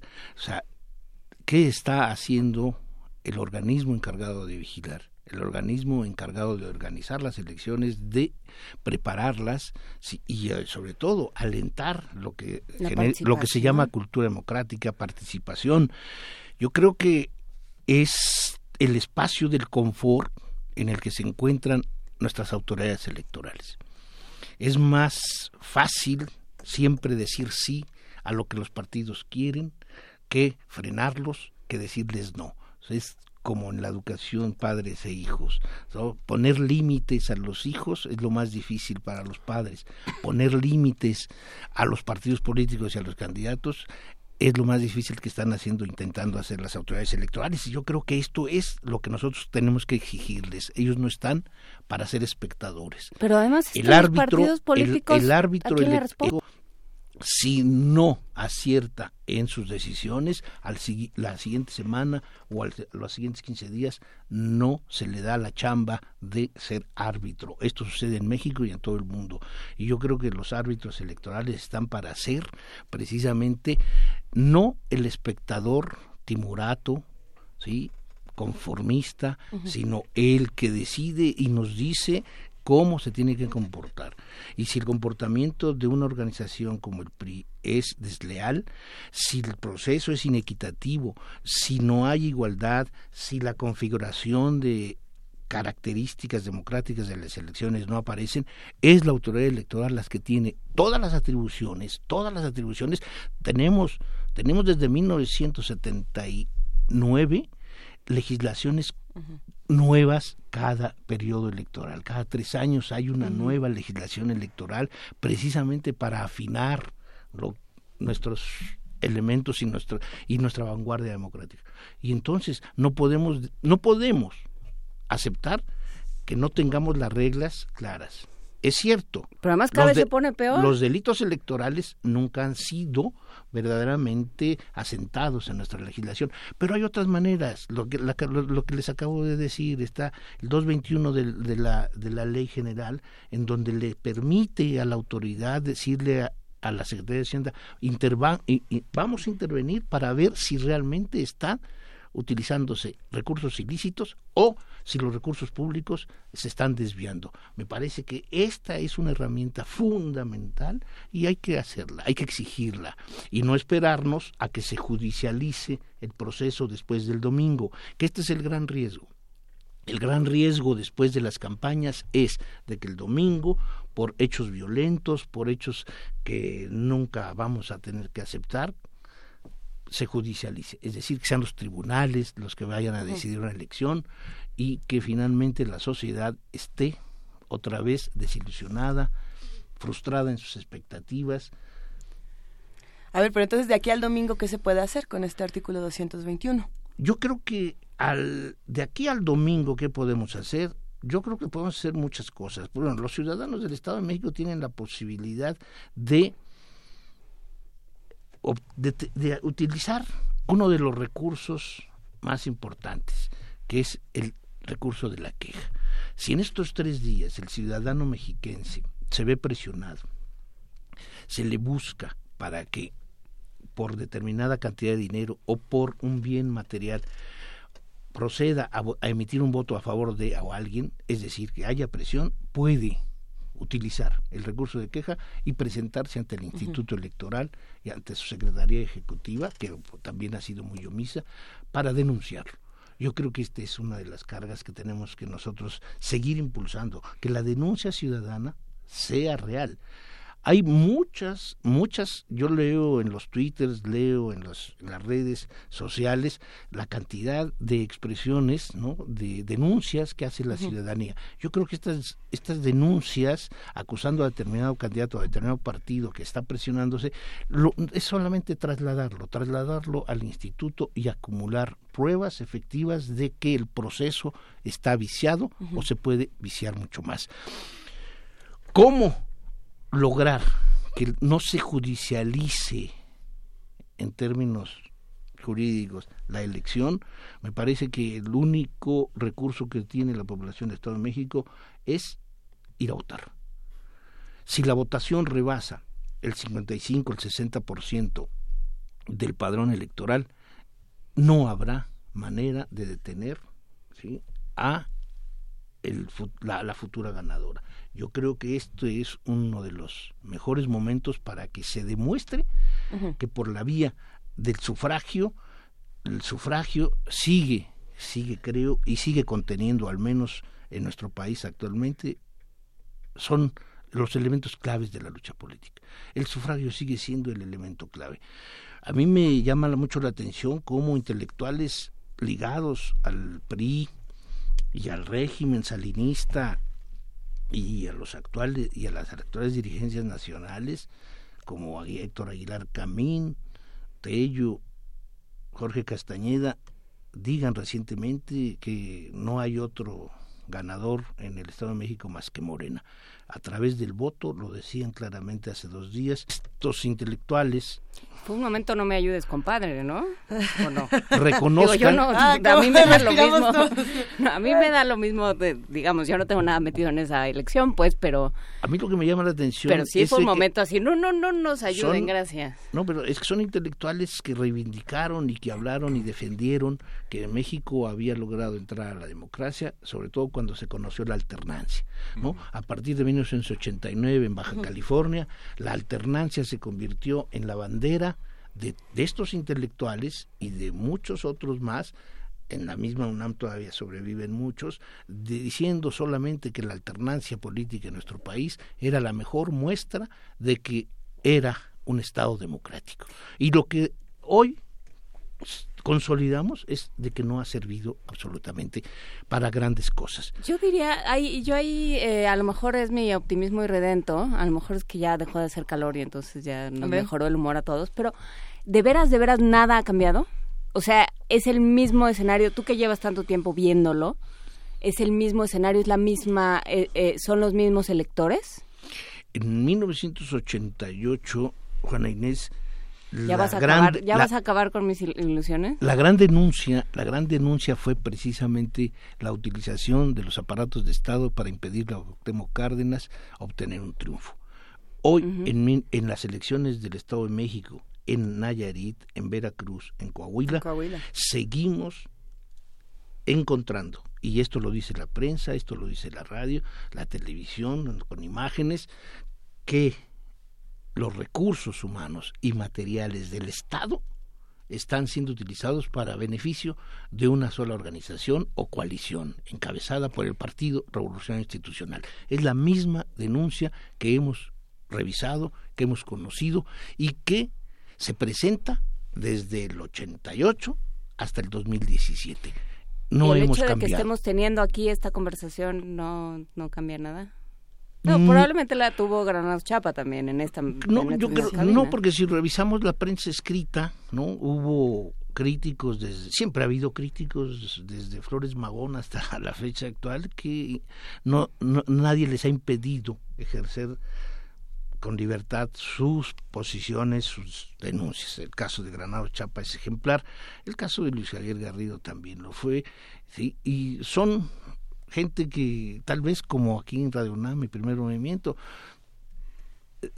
pequeños lobos solitarios en, en, en esta maraña y en estos bosques de tenebra y corrupción, pero creo que no se necesita decir que sea valiente alguien que juzga severamente el régimen, sino simplemente hay que desnudarlo y hay que acostumbrarnos a desnudar al régimen mexicano. Creo que durante, desde 1989, en donde se reivindica la alternancia como el elemento básico y fundamental para entender, sí es cierto, se avanzó, pero la alternancia, la, alternancia vino sobre todo por deseos del mismo aparato de Estado. Recordemos que la alternancia nace en Baja California por una concertación entre el presidente de la República, Salinas, y los liderazgos del Partido de Acción Nacional. Esta ha sido la fórmula, no fue la, no fue la votación la que ganó también luego en Guanajuato. No fue la votación la que se aceptó en Chihuahua en el 86, sino hasta el 92, una vez que los aparatos del Partido de Acción Nacional negociaron directamente. O sea, la alternancia, la alternancia ha sido a conveniencia de quién? Ha sido a conveniencia, al menos desde 1990, de la alianza PRI-PAN. Ellos han decidido quién gana y quién pierde en una elección. Y esta es una realidad. Y esa para mí ha sido la alternancia que nos vendieron como una fórmula mágica democrática. Y no, no ha sido cierto. Hoy, por ejemplo, tenemos a Morena, un partido que tiene menos de tres años y en donde está rompiendo con este modelo tradicional de hacer política. Nos guste o no nos guste, es una organización que en menos de tres años está obteniendo un posicionamiento muy fuerte en entidades en donde el Partido de Revolución Institucional y el Partido de Acción Nacional eran las hegemonías en los últimos 25 años. Veracruz, en Estado de México, la Ciudad de México. O sea, rumbo hacia el 18, este, esta organización está rompiendo el, el esquema, está rompiendo el esquema y está rompiendo con esta dualidad con esta con este bipartidismo que se ha querido jugar. Yo creo que esto es muy interesante y muy importante. Creo que esto es también de las cosas que arroja la elección teniendo optimismo. Que habría que ver, ya ves, eh, todos terminamos en el optimismo, será por, eso nos dedicamos a esto, creo. Pero habría que ver también si estos, eh, si, esta em, propuesta nueva de Morena tiene un efecto telúrico, digamos, tiene un efecto sísmico con el resto de los partidos. O sea, yo quiero ver el PAN que está haciendo. Yo quiero ver el PRD más allá de, de, los bonitos pleitos intestinos a los que nos tiene acostumbrados, que ya es como una telenovela interminable, ¿qué van a hacer? ¿Qué, se va a proponer frente a estos nuevos escenarios y a estas nuevas propuestas? ¿Cómo se van a reconfigurar o si se van a reconfigurar los partidos? Creo que la reconfiguración va hacia un escenario naturalmente bipartidista. La tradición mexicana del liberalismo y el conservadurismo. ¿sí? La civilización y la barbarie, como nos lo decía algún liderato mexicano maravilloso. PRI, PAN y PRD no tienen otra opción hacia el 18 más que unirse. La alianza entre estas tres organizaciones será para presentar un candidato, ya sea un candidato empresarial o un candidato que dentro de estos tres no, no, no veo quién deslumbre. ¿Y las bases y los cuadros? los, los, cuadros son inexistentes y la única organización que está preocupándose un poco por movilizar masas es el que encabeza Andrés Manuel López Obrador desde hace tiempo. Nos guste o no, es un frente, un frente que está construyendo una opción, una opción que para muchos tiene credibilidad. Y los otros, lo hemos visto a lo largo de los últimos 25 años, han ido erosionándose. Es patético todavía el de ayer en un programa de radio con Carmen Aristegui, en donde, se, en donde baten los representantes de estos partidos en la radio, ¿sí? en vivo, las incapacidades de, tanto los representantes de uno o de otra organización es enorme. O sea, los representantes de los partidos hoy no son más que voceros de los intereses que están por encima de estas organizaciones. El Partido Acción Nacional no es Francisco Gárate como representante en el INE, es sobre todo la colusión de intereses entre Santiago Krill, Anaya, Diego Fernández y algunos todavía lastres panistas que por ahí andan descomponiéndose y nunca teniendo una unidad. El Partido de la Revolución Democrática no tiene más que lo que un grupo de dirigentes que han estado más ligados, sobre todo a las corruptelas priistas de los últimos 20 años en Zahualcoyo, encabezados por el senador Bautista, a una opción real. Y un PRI, un PRI que cada vez se deteriora más y que un PRI que se presenta cada vez más como una agencia de colocaciones en donde le sirvan al aparato, al, régimen. O sea, el liderazgo nacional del Partido Revolución Institucional está ausente, se desconoce. O sea, Enrique Ochoa no representa más los intereses del mismo y, y no es más que él, la pieza del ajedrez que seguramente si es derrotado el domingo, como seguramente lo será en Nayarit, como será en Coahuila y en el Estado de México, saldrá el otro día.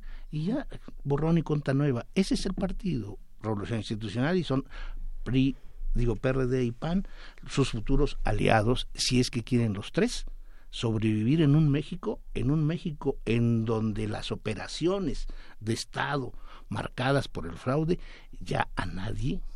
Pero es que eso es lo que te digo, ya no es lo mismo. no es lo mismo. ya hay una sociedad este que está dando más lata y hay una prensa, bueno, claro, ojalá pudiéramos hablar de prensa libre. Pero será, es que, o sea, tenemos a la prensa, tenemos a los periodistas de este lado, tenemos a los intelectuales por acá, tenemos al INE por allá, tenemos a los partidos políticos y tenemos los medios. a los votantes que quién sabe, yo me pregunto por qué razones o por qué cosas van a votar, porque si hacemos un resumen de todo lo que hemos estado platicando, uso de recursos públicos, proceso inequitativo, proceso viciado, falta de autoridad electoral, el aparato federal y el estatal se hizo presente, también tenemos discursos pobres en donde solamente se, discurse, se discute quién es el más malo, entonces, ¿dónde, qué, ¿cuál fue el proyecto por el que se supone que van a votar?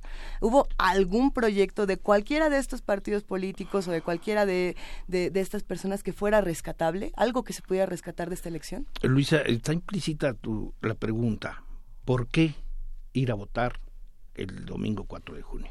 En Nayarit, en Coahuila, en Veracruz, en el Estado de México como principal lugar. ¿Por qué ir a votar? Yo creo que mientras no política a través del sufragio, ¿sí? no podemos dar un paso diferente.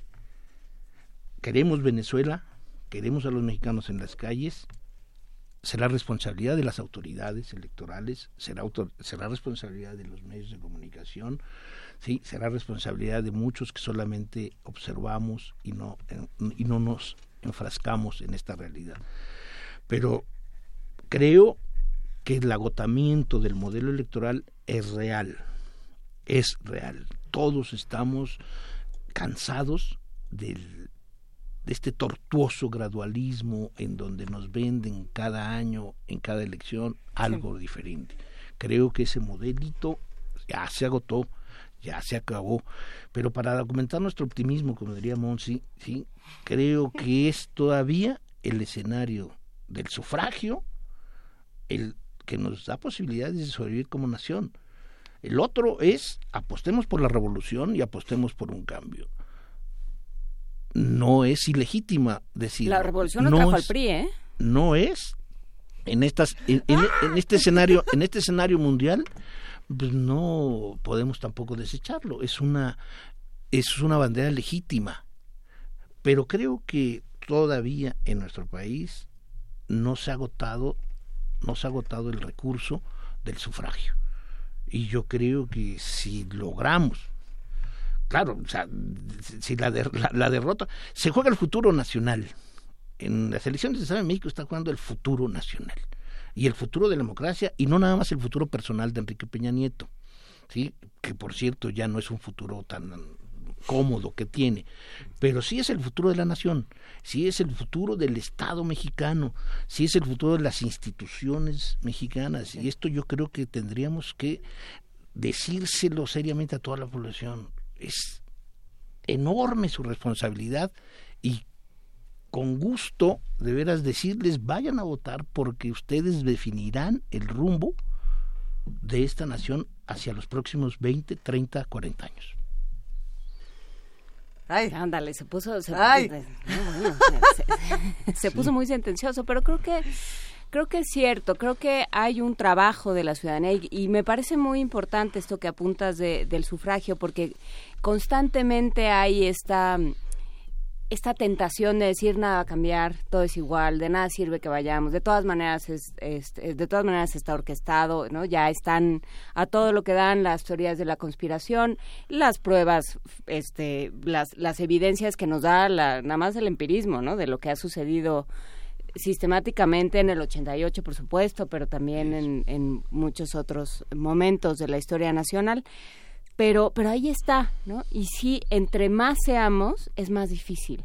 ¿no? Entre más claros estemos de que, es, de que esto nos incumbe a nosotros, ¿no? Les hemos dejado demasiada, eh, demasiado espacio, hemos permitido demasiado de los partidos. O sea, yo digo esto de los cuadros porque sí pienso, si hay alguien que cree en el PAN, en el PRD o en el PRI, por las razones que sean, que, este, que se sie- siente una afiliación, eh, ¿cómo se va a sentir en el momento en el que su candidato sea lo mismo del PRD que del PRI o de o del PRI del PAN? O sea, ¿en qué momento se aguanta tanta traición y tanta y tanto manoseo político? Sí, yo creo que esta es precisamente la complejidad que tiene el mundo de la democracia. O sea, nunca hay que pensar que finalmente los cambios, por más violentos y abruptos que sean, es el fin. ¿No? Yo creo que cada periodo de tiempo las sociedades se modifican, eh, van a renovarse y atienden fórmulas diferentes. Y yo creo que hoy es ejemplar la actitud, la actitud de las mujeres, la actitud de los jóvenes. Yo descubro, por ejemplo, a través de las redes sociales sobre todo, la, la, la facilidad enorme con la cual se puede desgañitar la gente diciendo, mentándole la madre a determinado candidato o simplemente solicitando que vayan y voten.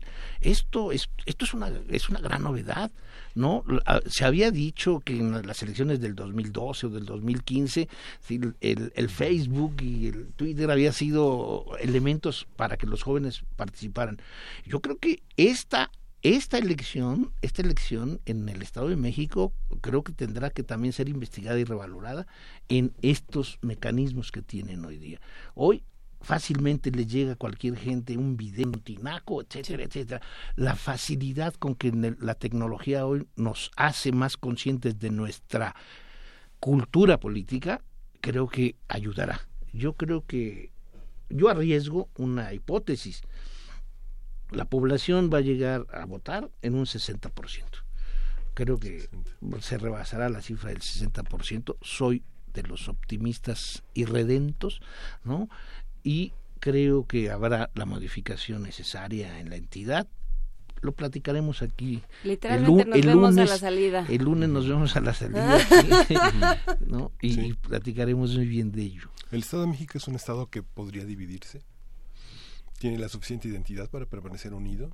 A pesar de Mm. que se va a votar con el 60% de los municipios. a ver, tiene Miguel Ángel, son, es una, una pregunta muy importante, sobre todo porque define una fórmula política del Grupo Tlacomulco en la historia. Si hay algo que Carlos Juan González enseñó a todos, hasta Enrique Peña Nieto, a, a- a- a hacer guardar es la integridad territorial del Estado de México. ¿sí? Carlos Hank desde los años 60 decía que si el Estado de México se volvía a dividir, como ha sido la división territorial, ¿sí?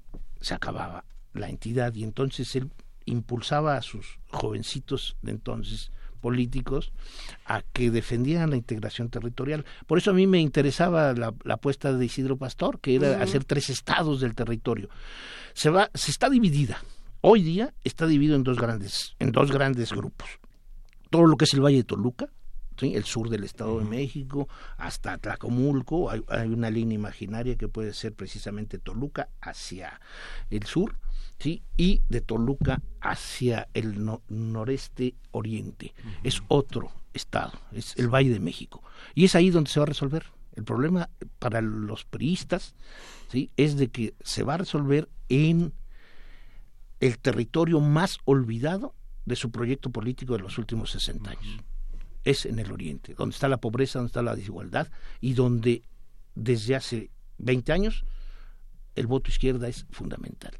Es Chalco, es Tapaluca, es Los Reyes de la Paz, es Texcoco, es Naucalpan, es Ecatepec, es Tlanepantla, donde el PRI no tiene presencia desde hace mucho tiempo. Yo creo que este es un factor. Se va a dividir, sí, se va a demostrar claramente cómo el olvido histórico va a ajustar cuentas en el Oriente.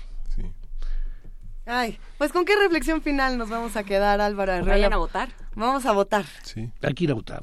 Hay que ir a votar y apostar porque todavía porque a lo mejor es la última apuesta antes del 18. Antes del 18. Y habrá que ver Nayarit sí, sí, y la Coahuila también eh, que, que, que anuncian, ¿no? También ahí Sí. se están jugando cosas Sí, en, en Coahuila los coahuilenses tendrán la posibilidad de romper la hegemonía more- de Moreira, de los Moreira. Yo creo que perderá la corriente priista. Y en Nayarit, la coalición PAN-PRD, que hará factible para muchos de ellos que esa es la coalición ideal. PAN-PRD y que con el derrotado PRI pues van hacia el 18. Pero en Nayarit gana obviamente PAN-PRD Pero nos deja la YIN, o sea, nos deja el fenómeno la YIN, que no es Así poca es. cosa en términos de teoría política. y que habrá que Y que no revisar sobre mal- todo no las, es un síntoma desdeñable. las ligas de la JIN con estas dos organizaciones. Ya, ya estamos todos muy nerviosos aquí, se nos había quitado el calor y otra vez estamos sudando en la cabina de Radio UNAM. Queridísimo Álvaro Arreola Ayala, investigador del Instituto de Investigaciones Sociales de la UNAM, mil gracias por o- o- una vez más un análisis tan profundo y tan, tan sabroso de la situación. Gracias a ustedes. Nos, nos vemos la próxima semana, sin duda. Sí, sí, aquí estoy. Muchísimas Nos gracias. vemos el lunes. De- El lunes, ¿verdad? Vamos a seguir con la curaduría musical de Peláez, con quien he estado yo este, sosteniendo. Abrazos a una, Ricardo una discusión porque tiene, tiene sus opiniones y me las hace saber. Eh, ¿Qué vamos, a escuchar? El álbum no se llama epónimo, el álbum es epónimo porque se llama también Khaled. Khaled, Khaled. Vamos a escuchar del álbum Khaled, Guarane.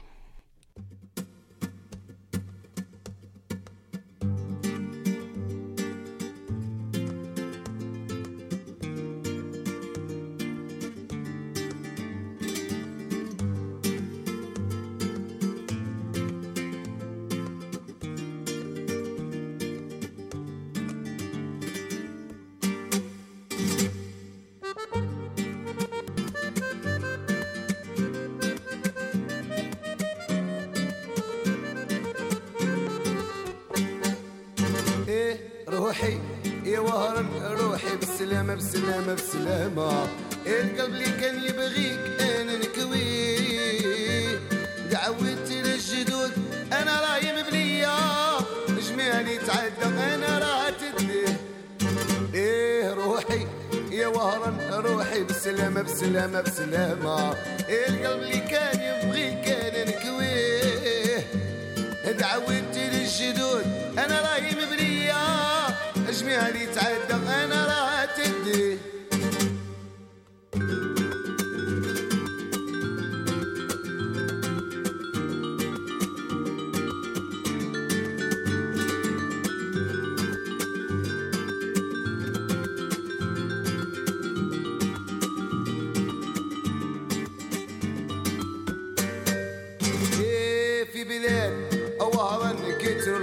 الهزية الهزية هلا خر منا واحد من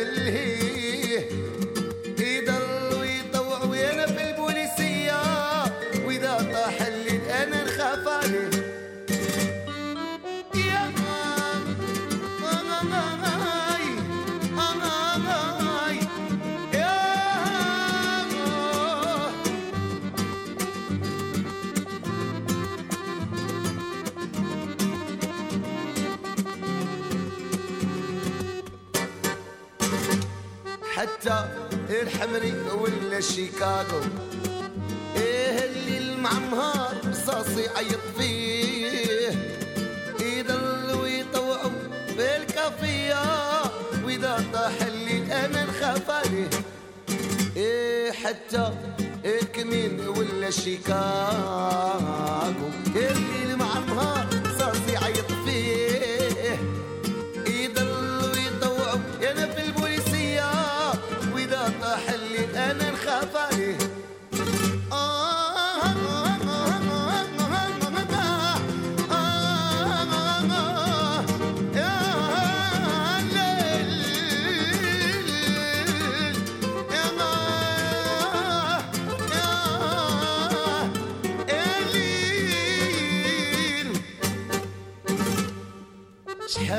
نحبك أنت يا بنية الشيبة والصاد تتزعبل بيه ادري حجوري كيف البوبية.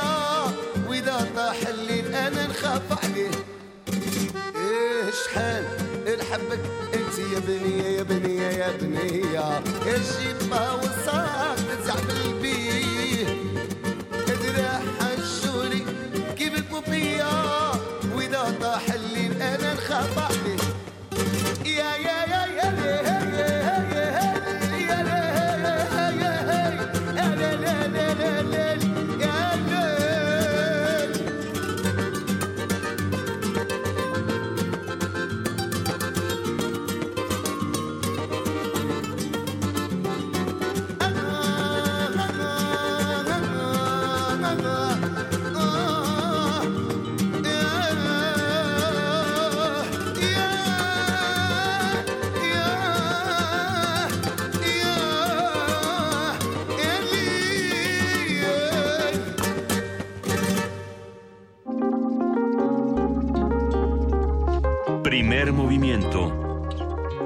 Hacemos comunidad.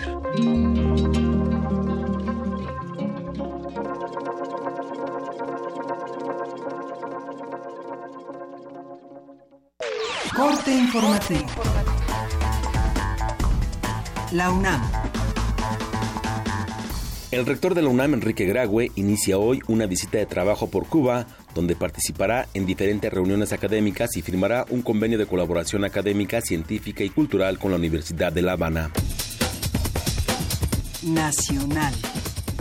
Padres de los 43 normalistas de Yotzinapa emplazaron al Procurador General de la República, Raúl Cervantes, a entregar a más tardar la segunda semana de agosto resultados concretos de la investigación. Habla Vidulfo Rosales, abogado de los familiares. Todos los resultados puedan estarse dando en la primera semana, en la primera y segunda semana del mes de agosto. Ese es el emplazamiento y estamos siendo pacientes. Junto con lo de Tomás Herón y el tema de las irregularidades en el río San Juan y el basurero de Cocula, para nosotros son temas que van quedando rezagados, que la Procuraduría General de la República tiene ineludiblemente que investigar.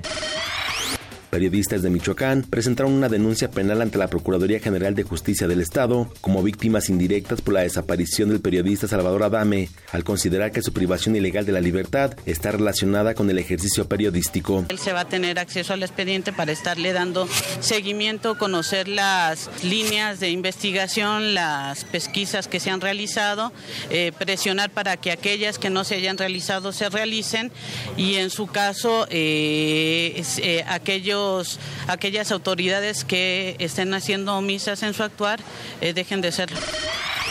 La Suprema Corte de Justicia de la Nación determinó que la Comisión Nacional de Derechos Humanos está facultada para decidir si, de acuerdo con su expediente, se cometió grave violación de derechos humanos en la masacre de San Fernando, Tamaulipas. Internacional. A través de sus redes sociales, el presidente Donald Trump informó que este jueves anunciará su decisión de permanecer o no en el Acuerdo de París sobre el cambio climático. La activista de Greenpeace, Faiza Olasen, indicó que la lucha contra el cambio climático es uno de los grandes desafíos de nuestro tiempo. Es un duro golpe para los ciudadanos, las organizaciones y las empresas que están profundamente preocupados por el cambio climático, especialmente los de Estados Unidos. Sin embargo, no se va a acabar el mundo. La transición hacia una energía más limpia y renovable es algo real que está sucediendo. Trump puede ralentizarla considerablemente, pero es un proceso que no se puede parar. El presidente de la Comisión Europea, Jean-Claude Juncker, también se manifestó al respecto. Estoy en contra de que nos comportemos como vasallos de los estadounidenses. Si en las próximas horas o días el presidente de Estados Unidos dice que se sale del Acuerdo de París, entonces Europa deberá decir que no es aceptable. Escuchas XEUN Radio UNAM.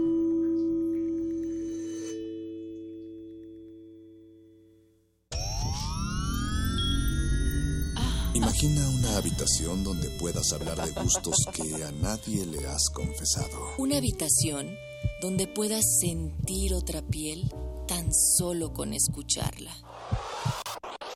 Y bien que le ponen a todo Yo soy una bestia en la cama. Donde puedas preguntar todo lo que siempre te intrigó sobre lo que te erotiza, pero temías escuchar. Pienso, mi amor, en ti todas las horas de mi insomnio. Sobre todo, una habitación donde alguien esté dispuesto a escuchar cómo te sientes. El cuerpo es el cuerpo. Entre las seis palabras que más consultan los niños, pornografía y sexo. ¿Ya lo has sentido? El punto R. Escucha tu sexualidad en resistencia. Martes, 22 horas. Por el 96.1 de FM Radio UNAM. En la próspera tierra de XEUN, los sonidos conviven pacíficamente en un utópico flujo de ideas. Hasta que sus transmisiones son amenazadas por el silencio. Radio UNAM te invita a celebrar su 80 aniversario con el radioteatro XCUM, Viaje Mágico y Radiofónico. Miércoles 14 de junio, 5 de la tarde. Sala Julián Carrillo de Radio UNAM, Adolfo Prieto 133, Colonia del Valle. Entrada libre. El cupo es limitado. El cuadrante espera por ti. Radio UNAM. El Tribunal Electoral del Distrito Federal te garantiza, entre otros derechos, votar y ser votado, asociarme libre e individualmente, ejercer mi participación como ciudadano. Para ello, el TEDF resuelve las controversias que plantean ciudadanos, candidatos independientes, partidos y asociaciones políticas, entre otros. Como ves, es una función que el TEDF realiza de manera permanente y para todos. Tribunal Electoral del Distrito Federal por la defensa de tus derechos político-electorales. El rito comienza en el escenario. Los sonidos emergen, deambulan por el recinto, se cuelan en los oídos y estremecen los sentidos. Festival Intersección. los encuentros sonoros de Radio UNAM. Todos los viernes a las 21 horas en vivo desde radiounam.unam.mx o ven a Adolfo Prieto 133 Colonia del Valle, cerca del Metrobús Amores. La entrada es libre. La Secretaría de Educación Pública convoca a instituciones del país a proponer candidatos al Premio Nacional de Ciencias en los campos de ciencias físico-matemáticas y naturales, tecnología, innovación y diseño. Consulta las bases en www.gov.mx diagonal Fecha límite para el registro de candidaturas 7 de agosto de 2017. La ciencia y la tecnología para el desarrollo de México. Secretaría de Educación Pública. Este programa es público ajeno a cualquier partido político. Queda prohibido el uso para fines distintos a los establecidos en el programa. Ballets de todos los tiempos. Música medieval, barroca, moderna. Los sonidos que hacen mover al cuerpo en un solo programa. Diáspora de la danza. Lunes a viernes a las 6.40 de la mañana y su retransmisión a las 3 de la tarde. Por el 96.1 de FM. Radio UNAM.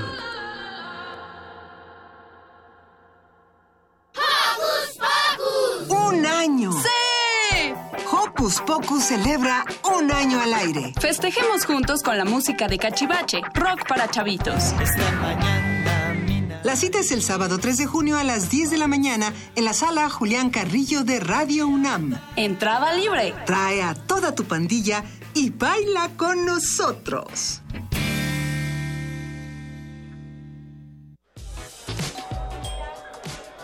Esta celebración es de traje. Nosotros ponemos el sonido y tú los oídos. Radio UNAM te invita al festejo de su 80 aniversario con un maratón radiofónico del que tú podrás ser parte. Una mega fiesta al aire. Conciertos, programas especiales, mesas redondas, transmisiones en vivo y la presentación del radioteatro original. XEUN. Un viaje mágico y misterioso por las ondas sonoras. Transmite con nosotros el próximo 14 de junio en las instalaciones de Radio UNAM. Adolfo Prieto 133, Colonia del Valle. Desde las 7 de la mañana hasta la medianoche. La entrada es libre. La fiesta de cumpleaños es en tu casa. Es en Radio UNAM. Experiencia sonora.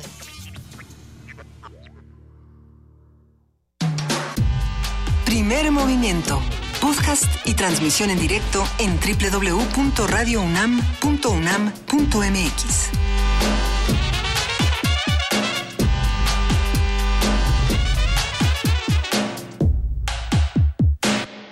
Ya son las 9 de la mañana con 8 minutos. Estamos en esta tercera hora de primer movimiento. Juana Inés de ESA, Miguel Ángel Quemain y Luisa Iglesias respondiendo algunas preguntas de los que hacen comunidad con nosotros. Un abrazo a Rocío Juárez, por ejemplo, que nos dice, por favor, podrían tuitear el disco que ahora suena. Mil gracias. Ya estamos compartiendo la información. Vania Noche ya, ya posteó el, el nombre del disco. Es Khaled y se escribe K-H-A-L-E-D. Khaled. El disco precisamente se llama así. Lo pueden encontrar en, en redes sociales, en YouTube hay muchísima información, muchísimos videos de este artista argelino que bueno, pues es una recomendación de Ricardo Peláez, nuestro curador musical del día de hoy. Nuestro curador destinado a África, nuestro hombre en África. Nuestro hombre en África. Pues está gustando mucho esta curaduría, son muchos los que escriben para, para pedir más información de quién está cantando, por qué está cantando eso. Alguien puso por ahí. No entiendo nada de lo que canta, pero, pero está bonito. pero está re bueno. Sí. Pues bueno, los invitamos a que se queden con nosotros porque después de hablar del Estado de México, de hablar de historia, de hablar de otras historias como las minificciones, ahora ya se acerca vertiginosamente poesía necesaria.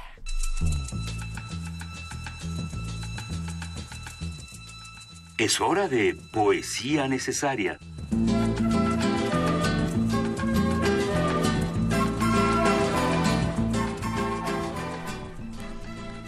Poesía necesaria, Juana Inés de esa. Ayer es que uno se uno llega a la poesía por los caminos más extraños y estaba escuchando una novela porque yo oigo mucho audiolibro y citaban un poema de Silvia Plath y entonces me fui a buscar poemas de Silvia Plath y encontré este que se llama Espejo. Soy de plata y exacto, sin prejuicios. Y cuanto veo, trago sin tardanza, tal y como es, intacto de amor u odio. No soy cruel, solamente veraz. Ojo cuadrangular de un diosesillo. En la pared opuesta paso el tiempo meditando. Rosa, moteada. Tanto ha que la miro que es parte de mi corazón. Dago. Ciérnese sobre mí una mujer, busca mi alcance. Vuélvese a esos falaces las luciérnagas de la luna. Su espalda veo fielmente la reflejo. Ella me paga con lágrimas y ademanes. Le importa. Ella va y viene. Su rostro con la noche sustituye las mañanas. Me ahogo niña y vieja. Primer movimiento.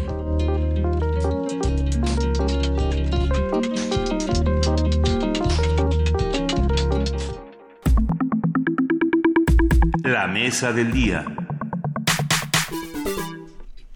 Está con nosotros en la cabina ya eh, el doctor en historia, profesor de la Facultad de Filosofía y Letras de la UNAM, Alberto Betancourt, para hablar de la tragicomedia del G7 en Taormina. ¿Cómo quedó el mundo tras el circo de Trump? Alberto, buenos días. Hola, ¿qué tal, Miguel Ángel? Buenos días. Luisa, ¿cómo estás? Ay, pues ansiosa de saber qué va a pasar, Alberto Betancourt. Ay, pues todos, ¿no? ¿Y qué, y qué vamos a hacer, Juan Inés? ¿Cómo ¿Y ahora te va? qué vamos a hacer? G2, Pues sí. G3, G5. A mí bien, pero ayer estábamos justamente en esta discusión con Luis Guacuja de si podemos seguir hablando de G7. O ya no. O cómo, cómo quedan las cosas. Pues vamos a ver qué pasa. Está complicado. Eh, yo quisiera hoy que hiciéramos un paseo por la prensa crítica italiana. Eh, digamos, cómo, cómo se retrató en la lengua de Dante, eh, desde la perspectiva de izquierda, lo que ocurrió. Va- vamos a tratar de A ver. responder juntos, ¿qué les parece? A esa pregunta que ustedes me están haciendo. La prensa italiana tiene la impresión de que Trump se convirtió en il patrone y llegó a mandar y se impuso. O sea que no va a haber G5, sino que eh, los integrantes del G7 acataron lo que Trump dice. Podemos mm, brevemente decir qué es el G7 para los que hacen comunidad con nosotros y a lo mejor no... El, el G7 es un grupo voluntario de países, los países más importantes eh, económicamente, los países centrales del capitalismo, que funcionan como una especie de comité central de la clase dominante mundial. Eh, llegan a acuerdos y después esos acuerdos tratan de transmitirlos al G20 y a diferentes instancias del mundo, eh, por ejemplo, a resoluciones de la Organización de Naciones Unidas. Es básicamente nació como un grupo eh, integrado por los bancos centrales de Estados Unidos, Gran Bretaña, Francia, Alemania, Italia, Canadá, Japón, y se ha convertido paulatinamente en una instancia fundamental de discusión de los asuntos de la economía, la, la gobernabilidad y la seguridad mundial. Yo les quería proponer que, pensando en que necesitamos una hermenéutica políticamente filosa, o sea, los medios nos cuentan lo que pasó, pero a veces es una narración tan chata, tan eh, frígida, que pues realmente uno no se entera de nada. Entonces necesitamos a alguien que nos ayude a interpretar lo que ocurrió. Y cuando eso, cuando esa necesidad surge, sobre todo pensando en que la cumbre fue en Italia, yo A ver, pienso, Virgilio. yo pienso en el espíritu de Luther Blissett, que sería nuestro Virgilio. Ese sí sería nuestro Virgilio. No sé si ustedes conocen el Luther Blissett Project. Es un alias multiusuario, un guerrillero mediático, un tábano fantasma. Una máscara que se puede poner cualquiera. En cierto sentido, pues es primo de Anonymous. Lo de los cypherpunks, ¿no? Yo diría que incluso también del subcomandante insurgente Marcos, en el sentido de que es un personaje que, un- que en cierto sentido no importa quién es, sino el papel de héroe popular que está jugando el personaje. La policía ha elaborado su perfil. Es marxista, autónomo, altermundista y libertario. Es una especie de Robin Hood de la era de la información. Confunde a los medios, se infiltra en los reality shows, y yo propondría que hoy lo busquemos en las mesas de redacción de la prensa crítica italiana y nos preguntemos cómo han interpretado estos medios, por ejemplo el periódico Il Manifesto o la página de Rifundazione Comunista, lo que ha ocurrido durante la gira de Trump. Y quisiera comenzar con una, eh, digamos, mala noticia. Svi Schuldiner, en un texto que se llama justamente Il Circo Trompiano, publicado, una nota publicada en Il Manifesto, dice que esta comparsa con la que Trump recorrió el mundo es una comparsa en la que pues se vio el boato con el que fue recibido en Riyadh, en Arabia Saudita, y en el caso de Israel, de Monte Sinaí. Pero el boato, nos dice Svi Schuldiner, oculta la construcción de un frente proestadounidense para la guerra que viene, la nueva guerra en Medio Oriente, aunque hace ratito fuera del aire, muy bien decías Juan, Inés, no es una guerra- es la guerra de 30 años, no es una guerra que no ha terminado en ningún momento. Fíjense que traigo un, iba a decir chisme, pero no es el caso, sino un detalle de lo que pasó durante la gira. Resulta que Donald Trump, estoy sigo basándome en Schuldiner, Donald Trump encomendó a su yerno Jared Kushner negociar un tratado de venta de armas a Arabia Saudita. El audaz joven, actualmente implicado en el Russia Gate, logró un paquete comercial por 110 mil millones de dólares. 110 mil millones de dólares, es decir, algo así como 12 veces lo que se gastó en el plan Marshall para reconstruir Europa. Y más de las reservas que tiene México, según nos dijo ahorita Álvaro Arreola, porque lo estábamos discutiendo, porque aquí se armó en el patio del recreo. Así es, y el patio del recreo, para los que nos escuchan, es siempre muy divertido. Y porque es, digamos, donde nos juntamos afuera de la cabina a platicar. Y bueno, esa cifra extraordinaria eh, fue para que Arabia Saudita pueda comprar un kit de armamento que incluye aviones, barcos, bombas guiadas de alta precisión y un sistema de radar antibalístico. Kushner habló directamente con los fabricantes para negociar un descuento que permitiera cerrar el trato. Entonces Trump fue como una especie de vendedor durante su gira. Regresó con las arcas llenas y la promesa.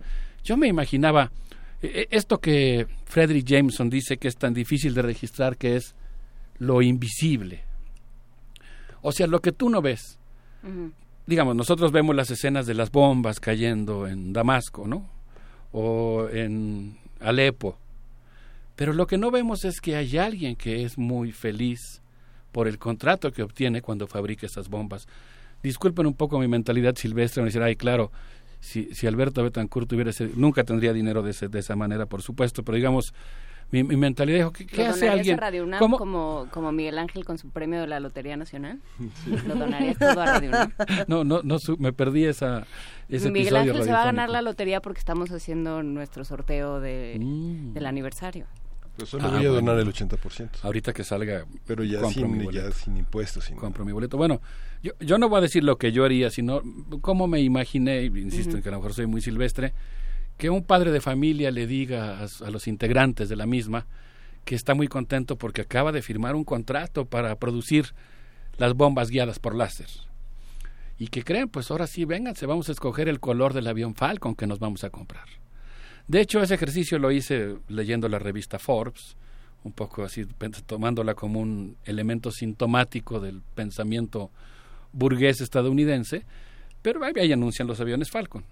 Entonces me imagino a alguien que es feliz por los beneficios económicos personales que va a obtener, por la migaja que le toque de esos 100 mil millones de dólares de armamento. Pero nosotros, por supuesto, no somos felices porque sabemos que es la guerra que viene.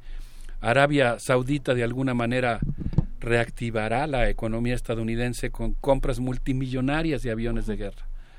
Eh, Trump habla de combatir el terrorismo, pero el asunto es que, pues, Arabia Saudita es justamente el país que promueve los ejércitos mercenarios en Siria, los bombardeos terribles en Yemen, de tal manera que la misógina nobleza árabe, que como recordamos hace 15 días se da el lujo de viajar con 1.100 personas en un viaje acompañando al monarca a Indonesia, se queda tres semanas, ya venían de unas vacaciones de otras tres semanas en no sé dónde, aterrizan con sus Mercedes-Benz y sus Rolls-Royce bajando del avión, pues ahora se van a dar el lujo de comprar esa cantidad impresionante de armamento. Aquí mencionamos una cifra la semana pasada, decíamos que Estados Unidos le ha vendido a México una cifra récord de armas durante esta administración, mil millones de dólares. Bueno, Arabia Saudita va a comprar mil ciento diez millones de dólares. Ent- perdón, cien cien mil, eh, ciento diez mil millones de dólares. Sí, sí, sí. 110 mil millones de dólares. Entonces yo me imagino a la gente en Yemen, estaba yo buscando, preguntándole a un amigo que es médico, eh, ahora Yemen está padeciendo una hambruna extraordinaria y una epidemia de, eh, De cólera. de cólera tremenda, ¿no? Los síntomas del cólera que son, pues no sé, los intensos calambres musculares. Más sufrimiento al pueblo de Yemen porque ahora Arabia Saudita contará con su kit de armamento vendido por Jared Kushner. Por cierto, eso tiene sus contradicciones porque Israel, que recibió a Trump como Mesías, bueno, el gobierno israelí, para ser puntuales, porque hay mucha gente en la sociedad israelí que es crítica a eso, pero pues no está tan contento, porque ahora va a tener un vecino súper poderoso y estará forzado a continuar una alianza para enfrentar al nuevo enemigo oficial, que es Irán, y detrás de Irán, Rusia. Entonces, pues así, así estuvo la cosa y, y esa fue, digamos, la primera etapa de la gira de Trump. No, no sé qué les parece, pero a mí se me hace que eso es suficiente para tener una buena preocupación. En A mí me, me viene mucho a la mente desde que leí que iba a ir a Arabia Saudita esa conversación que tuvimos ya hace años, ¿no? hace años en este programa, sobre la visita de Peña Nieto a Arabia Saudita. ¿Te acuerdas que Claro. eh, hablamos sobre ello y eh, nos mostramos entre todos una, pues una entre enojo y, y molestia de pensar, bueno, ¿qué hace? ¿Qué hace Peña Nieto aliándose con un régimen o mostrándole deferencia Que a hacen un regalándose régimen? medallas y demás. Ajá, ¿no? a un régimen que no, que tiene tal desdén hacia las mujeres, que tiene eh, una concepción absolutamente distinta de los derechos humanos, de quién es cada persona, del lugar de, la, de la igualdad de cada persona en el mundo. Entonces, ¿qué hacemos con eso, no? Y pensar que Estados Unidos es- se está sumando a ello y se, y se está sumando además con una postura tan ignorante, por un lado, que nosotros tampoco nos quedamos atrás, eh, pensando en nuestro gobierno, ¿no? tan ignorante eh, y tan desafiante con respecto a otro tipo de propuestas y otro tipo de gobiernos. Sí, el otro día que salí de la cabina me quedé pensando en las palabras de Luisa que dijo, ay, siempre criticamos a Luis Videgaray, pero también Miguel Ángel Osorio Chong participó en la cumbre de. Washington. Sí me quedé pensando en que es necesario, eh, por ser parte de la vida pública de México, ocuparnos de los distintos personajes. Creo que tenemos ahí una deuda para después ocuparnos con más precisión de los demás miembros del gabinete y de los demás aspirantes a la presidencia. Pero, pero efectivamente, Juan Inés, yo, yo me pregunto cómo es posible que México esté tan preocupado por la democracia en Venezuela cuando el presidente de México le entregó la eh, medalla del, Orden del Águila Azteca a, a, un monarca que está violando claramente los derechos humanos ¿no? y que no tiene pero absolutamente nada de democrático. De ahí Trump se fue al Vaticano, a una de las reuniones más frías que se puede uno imaginar. Con más memes. Nosotros debemos recordar ese, claro, hijo, ese memes, pero verdad, ¿han visto ese meme maravilloso en el que están las dos niñitas del resplandor? Están, están la esposa y la hija de Trump vestidas como si fueran brujitas. y bueno. es una cosa, pero verdaderamente hermosa la colección de memes que se armó. Y no es para menos, porque es un encuentro surrealista. Yo, yo guardo como un momento emocionante, algo que no me hubiera yo imaginado de simpatía hacia la ciudad de Roma. Eh, ah, pero sí guardo como un, pero sí, digamos, pensando justamente en lo que podríamos llamar las sorpresas de la historia y los bonus optimum, o sea, cuando las cosas son mejores de lo que te hubieras podido imaginar, y guardo con mucha emoción el momento en el que el Papa Bergoglio está en el muro, construido en la frontera entre México y Estados Unidos, y habla con los migrantes y los bendice y condena el muro y dice que quien construya un muro no es cristiano. Y luego pues la condena que hizo a la madre de todas las bombas, así que yo dije que era realmente pienso como, como ocurre con el caso de, de la prensa italiana, que en realidad era difícil que se diera ese encuentro, pero no lo podía negar. Estuve averiguando y resulta que en Estados Unidos se supone que el 50% de la población es cristiana protestante y el 25% de la población es católica. Entonces el peso que tiene la opinión pública en católica en Estados Unidos es muy grande. No, y la y cuántos de, ellos son migrantes, ¿no? Porque bueno, pues sí, los eh, todos los que migran de, de América Latina, de, de Centroamérica, de por supuesto de México, pues en su gran mayoría son católicos. Sí. No, bueno, entonces Trump no se podía negar a ir porque es, un componente fundamental de su capital político y tampoco se podía negar el, el Papa. Pero la prensa italiana dice que hubo un choque de trenes. Yo leí unas descripciones que hizo, por cierto, la agencia de noticias del Vaticano. Eh, voy a ponerle un poco de mi cosecha de a Trump y yo le agregué que seguramente pues hicieron que se agitaran los hábitos de las monjas, ¿no?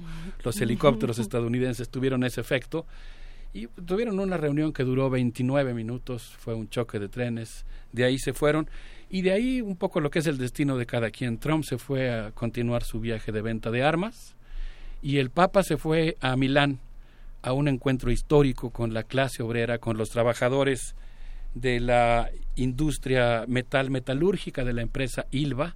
Fue un momento muy emocionante. Yo creo que desde la encíclica Rerum Novarum, no había habido un pronunciamiento de la Iglesia Católica tan interesante respecto al trabajo, el valor del trabajo como parte de la dignidad humana, las obligaciones éticas de los empresarios.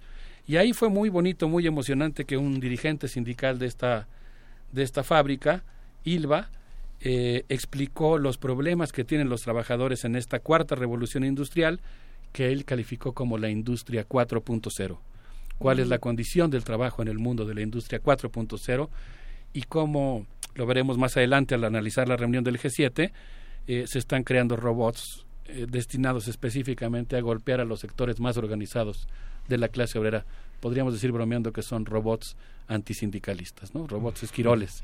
digamos, los sectores en los que se está automatizando la industria son fundamentalmente aquellos en los que hay mayor organización sindical. Pero como creo que podemos celebrar esta visión a la Luther Blissett, este espíritu crítico, yo les propondría que nos vayamos por un momento a la Plaza Garibaldi a escuchar un concierto de acordeón celebrado durante la fiesta de la Unidad, la gran fiesta de la izquierda italiana. ¿Les parece bien si hacemos esta pausita para irnos al recreo? A la otra Plaza Garibaldi, no a la nuestra. No, a la Plaza Garibaldi de, en Italia. Vamos, vamos a ver. vamos a especificar. Ay, mi ponche de Granada.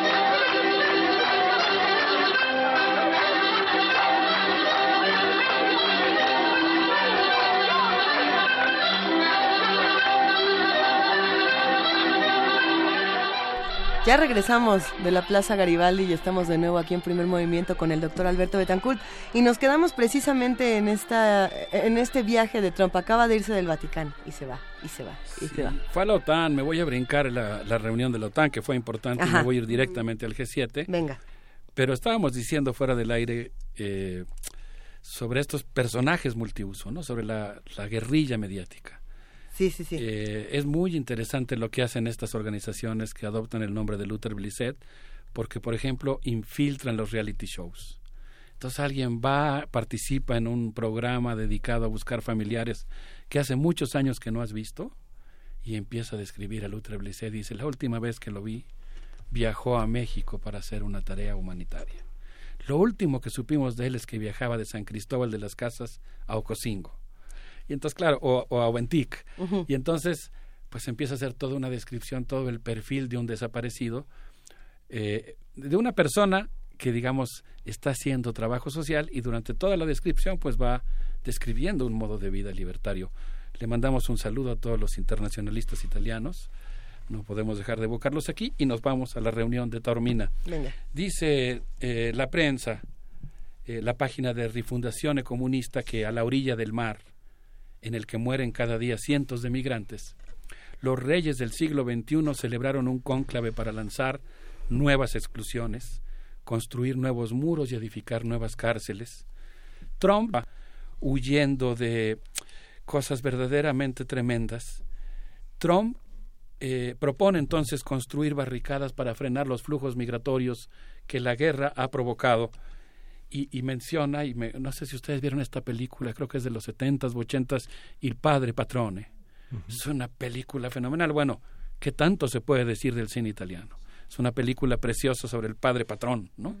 Es un análisis sociológico inmenso y ahora Rifundazione evoca la presencia de Trump como el padre patrone y dice que, pues, Trump hizo preguntas inquietantes ¿Quién osa plantear la posibilidad de un mundo donde los países gocen de autodeterminación? ¿A quién se le ocurre vivir sin polución? ¿En qué cabeza cabe terminar con la especulación financiera? ¿Qué alma nostálgica cree que los trabajadores tienen derechos? Dice que esa es más o menos la actitud con la que llegó Trump a la reunión del G7 y por lo tanto la dirección de Rifundación Comunista, y es lo que queremos celebrar hoy, convocó a todos a acercar Jardín y Taormina y poner un sitio a esa mafia burguesa en nombre de la humanidad y llamó a defender la democracia y la dignidad rebelde. Y dijo, ustedes son siete, nosotros somos siete mil millones. Y yo celebro mucho que la sociedad italiana... Había una autora que decía, ¿cómo se fue invicto de Roma Trump? ¿Qué le ha pasado a la izquierda italiana? ¿Qué tan atrofiada está que permitió que Trump paseara tranquilo por las calles de Roma. Pero en Taormina no estuvo tan tranquilo, hubo una gran manifestación pacífica. Si ustedes buscan las escenas en YouTube se dan cuenta que sí existen los ciudadanos del mundo y que la sociedad y la izquierda italiana siguen perfectamente vivas y saludables. ¿Cómo la ves, Luisa? ¿Qué te parece? Me pregunto en cuántos países hay este tipo de manifestaciones cada vez que Trump se aparece, ¿no? En, eh, cada cada una de las Empezando por Estados Unidos. Empezando por Estados Unidos y en lugares como Taormina. Eh, esta declaración, nosotros somos siete mil millones. Eh, ¿Cuántos más, no? es como, ¿cómo se puede uno sumar a todo este tipo de acciones pacíficas para tratar de frenar declaraciones como las de Donald Trump, ¿no? Pues, Interesante. por lo pronto nosotros no le digan a nadie, pero estamos haciendo... ¿En esas estamos? Estamos haciendo guerrilla mediática. Y su nivel en el sentido en que la crónica del Corriere de la Cera sobre la estancia en Taormina dice que, bueno, de los tres líderes del mundo que a los que Trump les ha ofrecido que hablen directamente por celulares a, al ministro de Canadá, al, primer ministro de México y a, y a Macron. Al presidente de México. Sí, sí, ¿por qué no me das tu celular, Enrique, y, y hablamos directamente? ¿no? Digamos, es, el nivel de, de comicidad de un, de, un, presidente así. ¿no?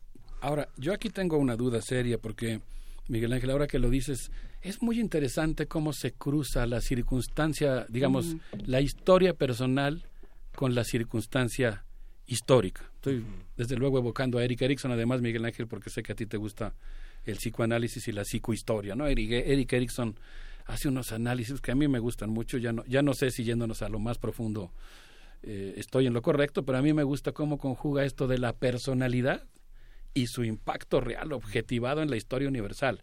O sea, cómo la, la personalidad de alguien, él analiza el caso de Woodrow Wilson, por ejemplo, ¿no? Ahora sí que los problemas que tuvo de chiquito y cómo eso Ajá. se refleja en la negociación del Tratado de Versalles con el que termina la Primera Guerra Mundial. Su necesidad de llamar la atención, por ejemplo, siendo hijo de siendo siendo miembro de una familia con nueve hermanos, el más pequeño de todos. En el caso de Trump yo pienso que también su personalidad pues desafortunadamente ahora es un problema universal. Y en este caso, pues eh, yo- tengo la duda porque lo, lo que dice la prensa italiana es que se impuso el padre patrone. Pero yo leo la declaración de Taormina y es la primera vez, llevo varios años siguiendo las cumbres, que veo que en una cumbre se dice algo como una cláusula de Taormina que dice, pues eh, no hemos llegado a un consenso, Estados Unidos tiene una opinión diferente, pero los integrantes del G7 lo convocamos a cuidar el tema del cambio climático. Pero creo que lo que es muy interesante, más allá de, de los análisis, más allá del psicoanálisis salvaje, creo que lo que es muy interesante es pensar en todos aquellos que decidieron, ese quiero que sea mi presidente. O sea, no en contra de Hillary Clinton, no en contra de un sistema, sino por él mismo. Porque fue algo que estuvo a punto de replicarse en Francia, que, eh, que, con, que de alguna manera se ha visto en Gran Bretaña. No, con Jimmy Morales aquí en Latinoamérica. Con Jimmy Morales, o sea, tenemos a la Jean, o sea, estos personajes cuyo eh, atractivo es decir, yo no sigo las reglas, yo soy más listo que todos y, y mi y mi se están campeando y están volviéndose enormemente populares en términos em, sociológicos y políticos. Yo tomaría completamente en serio tu comentario, Juan Inés, a- aunque creo que pues ahora ya llevamos el psicoanálisis salvaje a la octava potencia, porque efectivamente creo que el problema, digamos, de lo que está pasando en... en, en- tú, tú hablabas del psiquismo, ¿no, Miguel, en otro programa? no, no sé si es el término adecuado, pero digamos, lo que está pasando en el psiquismo colectivo, eh, si es que el término, para seguir con el psicoanálisis salvaje, vale, es lo más interesante. O sea, ¿qué está pasando en las sociedades que, que el enojo, el descontento provocado por el neoliberalismo se manifiesta con la adopción de estas figuras paternales extrañas, ¿no? Audaces. Eh, o sea, ese es el gran problema. ¿Qué está pasando en las sociedades que permite el ascenso de esto que creo que, que con, con- con propiedad podríamos llamar la fascistización de Estados Unidos, por ejemplo, y consecuentemente del mundo? Y de muchos otros que llegan a la conclusión de lo que se necesita es alguien que ponga orden, ¿no? que claman por Uruchurtu y por Díaz Ordaz y por estos regímenes brutales. ¿no? Teodoro, primero y Teodoro Adorno, por favor, eh, haz reediciones de tu personalidad autoritaria, de tu libro sobre la personalidad autoritaria que explica la persecución de los judíos, ¿no? ¿Cómo, cómo surge eso?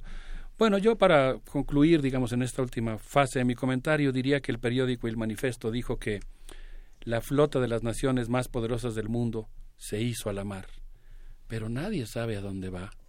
Trump impuso su voluntad y los otros seis acataron seguirlo, pero nadie sabe lo que quiere, aunque todos coinciden en que les esperan aguas turbulentas. Por lo pronto, los acuerdos de París quedaron en Sí. suspenso. Hasta La- las dos de la tarde. la, la prioridad está clara, el petróleo y la guerra. La guerra debe continuar, dice el manifiesto. Mamá mía, parece que viene una época de guerras comerciales. Y termina diciendo este alejamiento que tuvo Alemania, ¿no? La canciller Angela Merkel, recuerdan ustedes, una declaración que podría ser histórica. Dijo, ahora Europa tiene que acostumbrarse a vivir sin los anglosajones. A, a mí me gustaría dejar, digamos, vibrando nuestra representación sobre lo que pasó durante la gira de Trump, vibrando en el sentido de que no sabemos bien qué pasó. Podemos adoptar una actitud humilde y por lo menos, por lo pronto, tenemos dos hipótesis diferentes. Una que plantea que Trump se impuso y los demás acataron, y una que es, digamos, más independiente, más silvestre, si se quiere, de mi lectura rápida de la declaración, que discreparía un poquito pensando que tal vez ahora sí hubo serias fisuras en el G7. Tenemos esas dos hipótesis, creo que tenemos que seguir observando el fenómeno. Por lo pronto, pues yo creo que vale la pena decir que la izquierda italiana también se organizó para desembarcar en Taormina, llegó con una manta mural divertidísima, donde se muestra a los líderes del G7 como si fueran romanos, eh, están ahí todos con sus túnicas, de fondo en la manta estaba la erupción del Vesubio, todos peleaban contra todos, alguien jala de los cabellos a Angela Merkel, Trump Calígula, con copete de Johnny Bravo, de Johnny Bravo, el personaje de Cartoon Networks, espera su platillo favorito. Afuera de Tormina hubo una gran marcha donde otra manta de un contingente mostraba a los miembros del G7 apuñalando un pastel con forma del planeta Tierra y otra manta decía Carlo vive, en alusión a Carlo Giuliano y a la protesta altermundista que tuvo lugar en Génova. Yo terminaría diciendo que Nadia Furnari de la Asociación contra la Mafia dijo no es posible que siete estadistas decidan la vida de siete mil millones de personas. No sé qué opinen, pero yo diría que con los tiempos históricos que estamos viviendo, yo lanzaría una batiseñal al cielo diciendo, por favor, se solicita la presencia de héroes populares. No sé qué opinan. Pues pensando en siete mil millones de personas que no solamente son observadores, sino que también son actores, eh, esta actuación se ve precisamente en personajes, ahora sí que regresando al principio, al mero, mero principio de tu comentario, Alberto Betancourt, eh, como Luther Lisset, como Dread Pirate Roberts y como todos estos personajes que en el under, entre comillas, han logrado hacer una colectividad impresionante, ¿no? Y ahí está la libertad y ahí está la no violencia. Hay muchísimos grupos que se han encargado de dejar de ser observadores y creo que todos podríamos eh, empezar a estudiar un poco más. caminos, o sea, terminamos la conversación de, con Álvaro Arreola diciendo no hay no hay de otra que salir a votar, no hay de otra que seguirse manifestando de, de, de, diferentes maneras y creo que ese es el ese es el tema, ¿no? Esa va a ser la, la manera de resistir decir no, no, pero yo no estoy de acuerdo. Pues en víspera de un momento histórico para nuestro país, nos despedimos con esta batiseñal. Las reflexiones de un patán, una canción del grupo Operayo, eh, en homenaje a la fiesta de la vida cuando se vive con rebeldía. Vamos a escuchar este eh, grupo italiano también en el contexto del Festival de la Unidad. Un abrazo para todos. Gracias, Alberto Betancourt.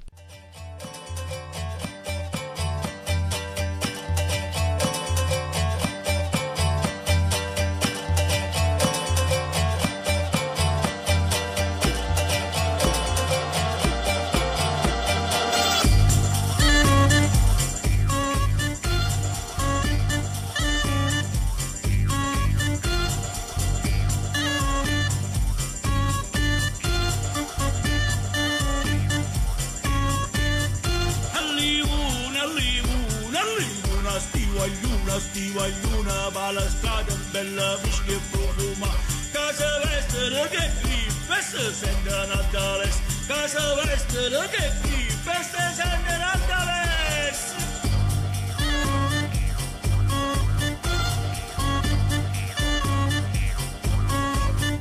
Iar liro, iar liro Iga zângă nobe raio Mă mă sentă-și când zulă Zulă, distea bandul senza chiuno sindaca da casa non innanzi Senza re senza chiuno sindaca da casa non innanzi Io re Yalli io yalli te, io già mi rimane a te ma pensando c'è una poca proprio a starò sempre amata che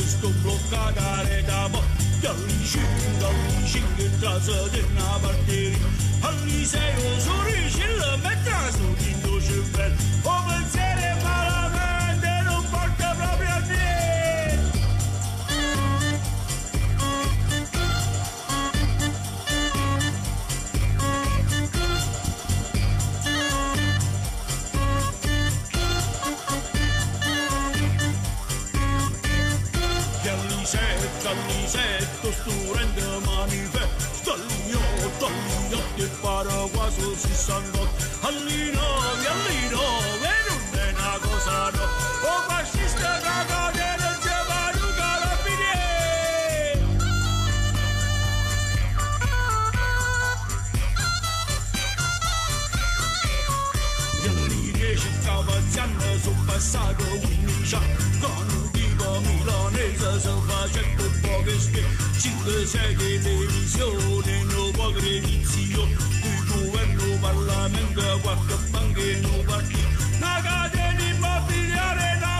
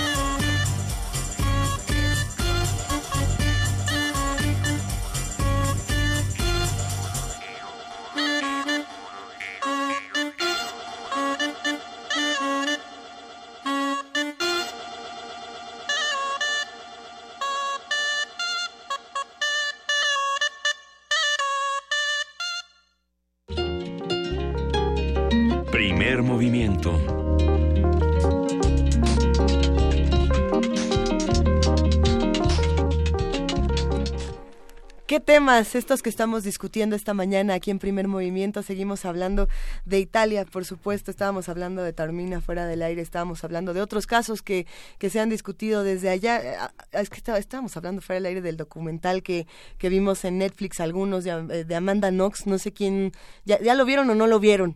De, de producción dice que ya lo vio, todos ya lo vieron y están completamente al tanto. No, bueno, eh, simplemente cómo criminalizamos o no criminalizamos a las víctimas o a, o a las no víctimas de Bueno, hay un, ¿no? ahorita hay una fuerte eh, reacción en Michoacán ante la a- ante la el secuestro de varias líneas de investigación, pero andaba con tres mujeres casadas al mismo tiempo. A ver, seguramente fue por es eso. muy malo y es malísimo y se O merece sea, ¿qué todo más da si lo buscamos o no lo buscamos? Se merece lo que le pase.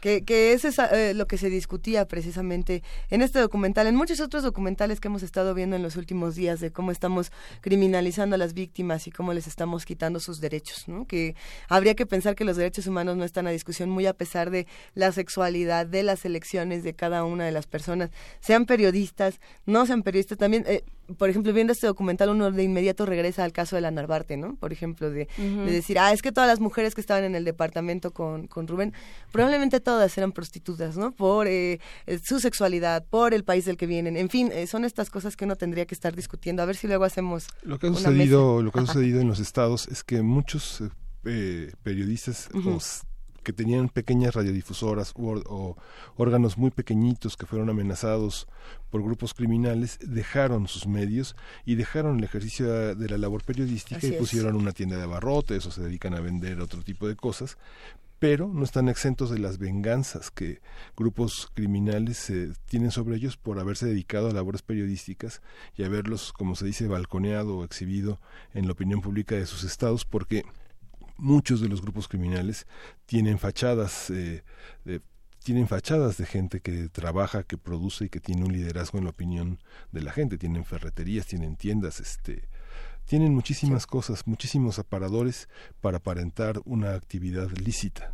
Pues vamos a discutir todos estos temas. ¿Qué opinan los que hacen comunidad con nosotros? Estamos en arroba P Movimiento, en diagonal Primer Movimiento UNAM y en el teléfono 55 36 43 39. Tenemos por aquí regalos que nos hace producción de Radio UNAM.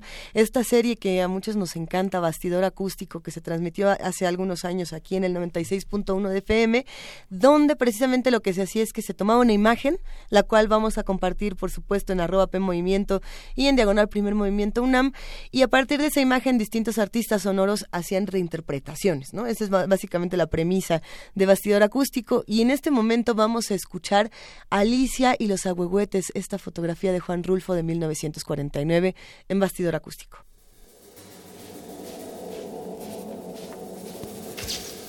Bastidor acústico. Alicia y los agüehuetes. Fotografía de 1949. Juan Rulfo. Se trata de dos fotografías que están unidas, lo que proporciona una visión panorámica del segmento inferior de esos grandes árboles. Rulfo realizó las tomas siguiendo las mismas pautas.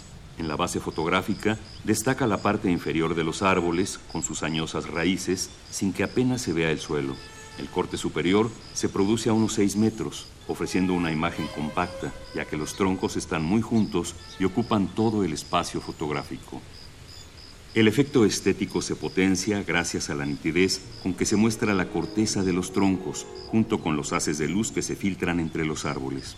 Pero a pesar de que cada una de estas fotos por separado es sorprendente, el elemento que resulta determinante en la valoración estética es la presencia de una niña en el ángulo inferior izquierdo, situada de espaldas, figura que permite apreciar el descomunal tamaño de los árboles y establecer un contraste entre su vestido blanco y el tono gris de los troncos. Este planteamiento puramente estético del paisaje se basa no solo en la belleza del espacio físico reproducido, sino también en su carácter único, en su originalidad. Es evidente que la relevancia que en la fotografía puedan tener estos personajes no radica en su identidad, sino en que su presencia actúa como referente espacial. José Carlos González Boixo.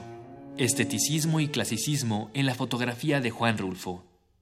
La magnificencia estética de los ahuehuetes los proyecta como una deidad. La idea fue muy común en varias religiones antiguas, incluidas las prehispánicas, la sacralización de los elementos de la naturaleza. Esto nos hace pensar en que la obra de Rulfo, literaria y visual, es una ventana que nos une a los orígenes de nuestra cultura.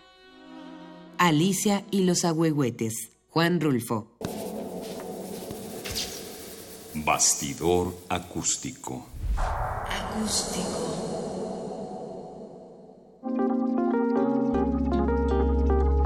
Primer movimiento. Hacemos comunidad.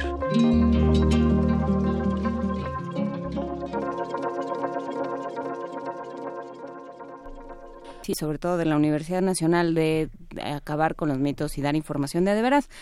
Ah, hoy eh, hay la oportunidad de hacer preguntas en tiempo real a un sismólogo de la UNAM a las 10 de la mañana porque hay un rumor de que un rumor en redes de que va a haber un temblor. Oye, eso está muy ¿En dónde lo podemos buscar? Le quiero hacer un par de en la página de Facebook del Servicio Sismológico Nacional a las 10 de la mañana. Quien va a estar a cargo de la plática es el doctor Arturo Iglesias Mendoza, que es exdirector del Instituto de Geofísica de la UNAM. Entonces eh, hay que ingresar a la página de Facebook, ya está en, en redes toda la liga y demás, los vínculos y todo lo que hace falta para Ajá.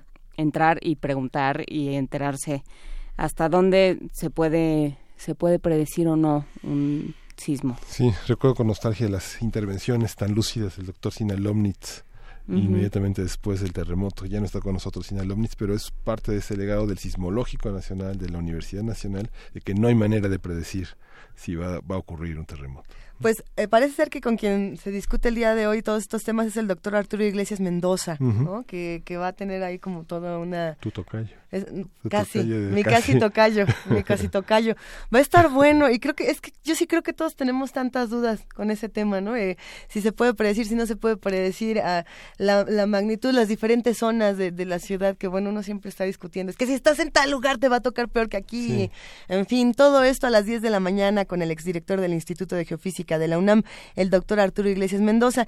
Sí, primer movimiento lo comparte en su página de Facebook y en Twitter. Si ven el tweet que dice, atención comunidad, ahí está, ya Vania lo compartió en redes sociales. Así que entren, compartan con nosotros, llámenos al 55 36 43 39 y entre todos vamos aquí sacándonos eh, las, las distintas dudas y los distintos comentarios. Por lo pronto nosotros tenemos aquí música en un momento más que vamos a seguir compartiendo. Nos han preguntado mucho cómo se llama el cantante que estamos recordando con Ricardo Peláez, quien fue el día de hoy el curador musical de primer movimiento, y es Khaled. Ya lo habíamos dicho, pero ahora sí que lo volvemos a decir. Khaled se escribe K-H-A-L-E-D. Khaled. Y es este músico argelino que ha estado desde hace ya muchos años compartiendo todas estas diferentes sonoridades. Eh, tiene varios discos, uno de ellos es el C'est la Nuit, eh, que es algo así como... Es la noche. Es la noche. Pero también tiene uno Es que de noche, más bien. No tiene uno que es C'est la Vie, ¿no? ¿Khaled? Estoy- Khaled, estoy casi segura, pero luego es- se me hace que yo empecé a confundir Khaledes, así que mejor vamos a escuchar esto que se llama Qui Conti de 1992.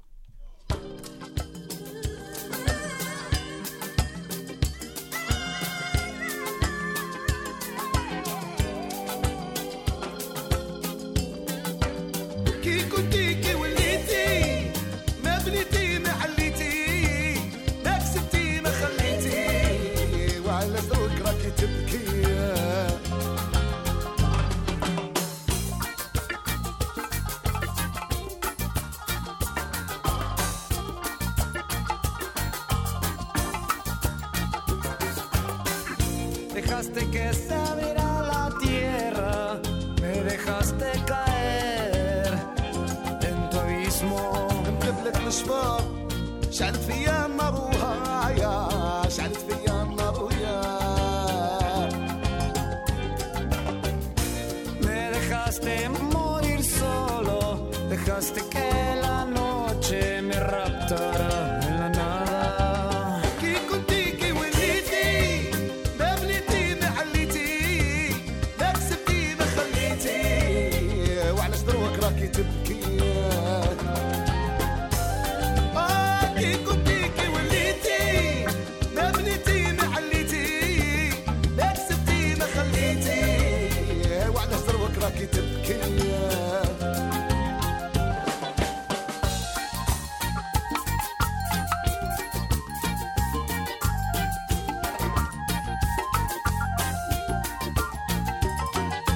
يا قلبي لم راكي طلعتي لي الدم وهاراي راكي طلعتي لي الدم ويا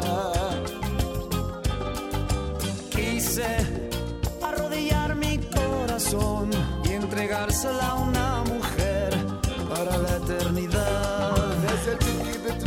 تحوسي على الرجوع ويايا تحوسي على الرجوع ويايا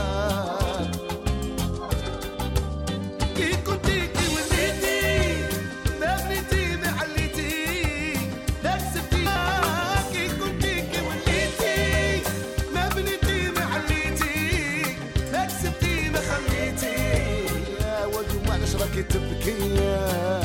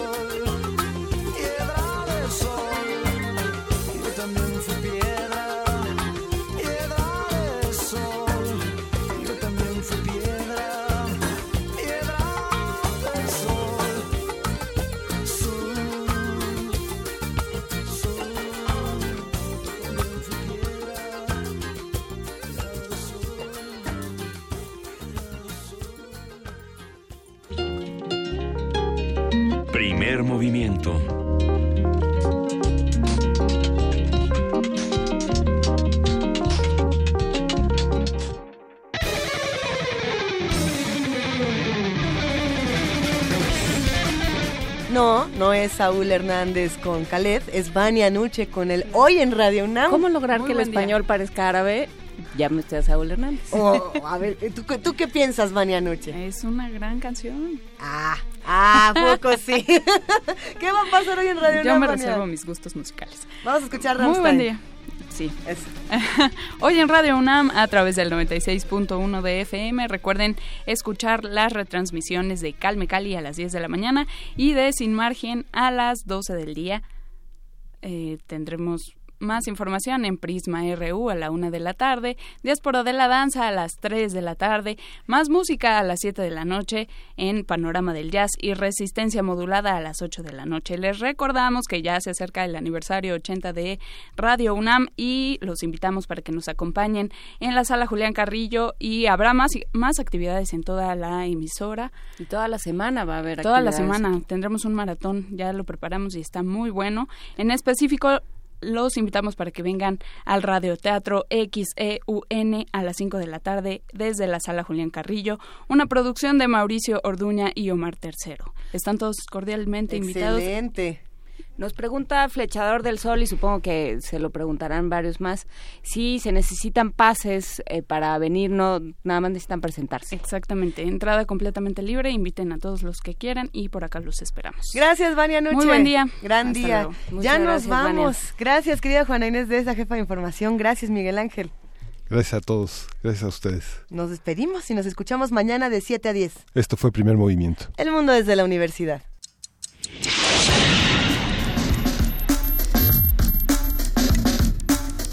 Radio UNAM presentó Primer Movimiento. El mundo desde la universidad.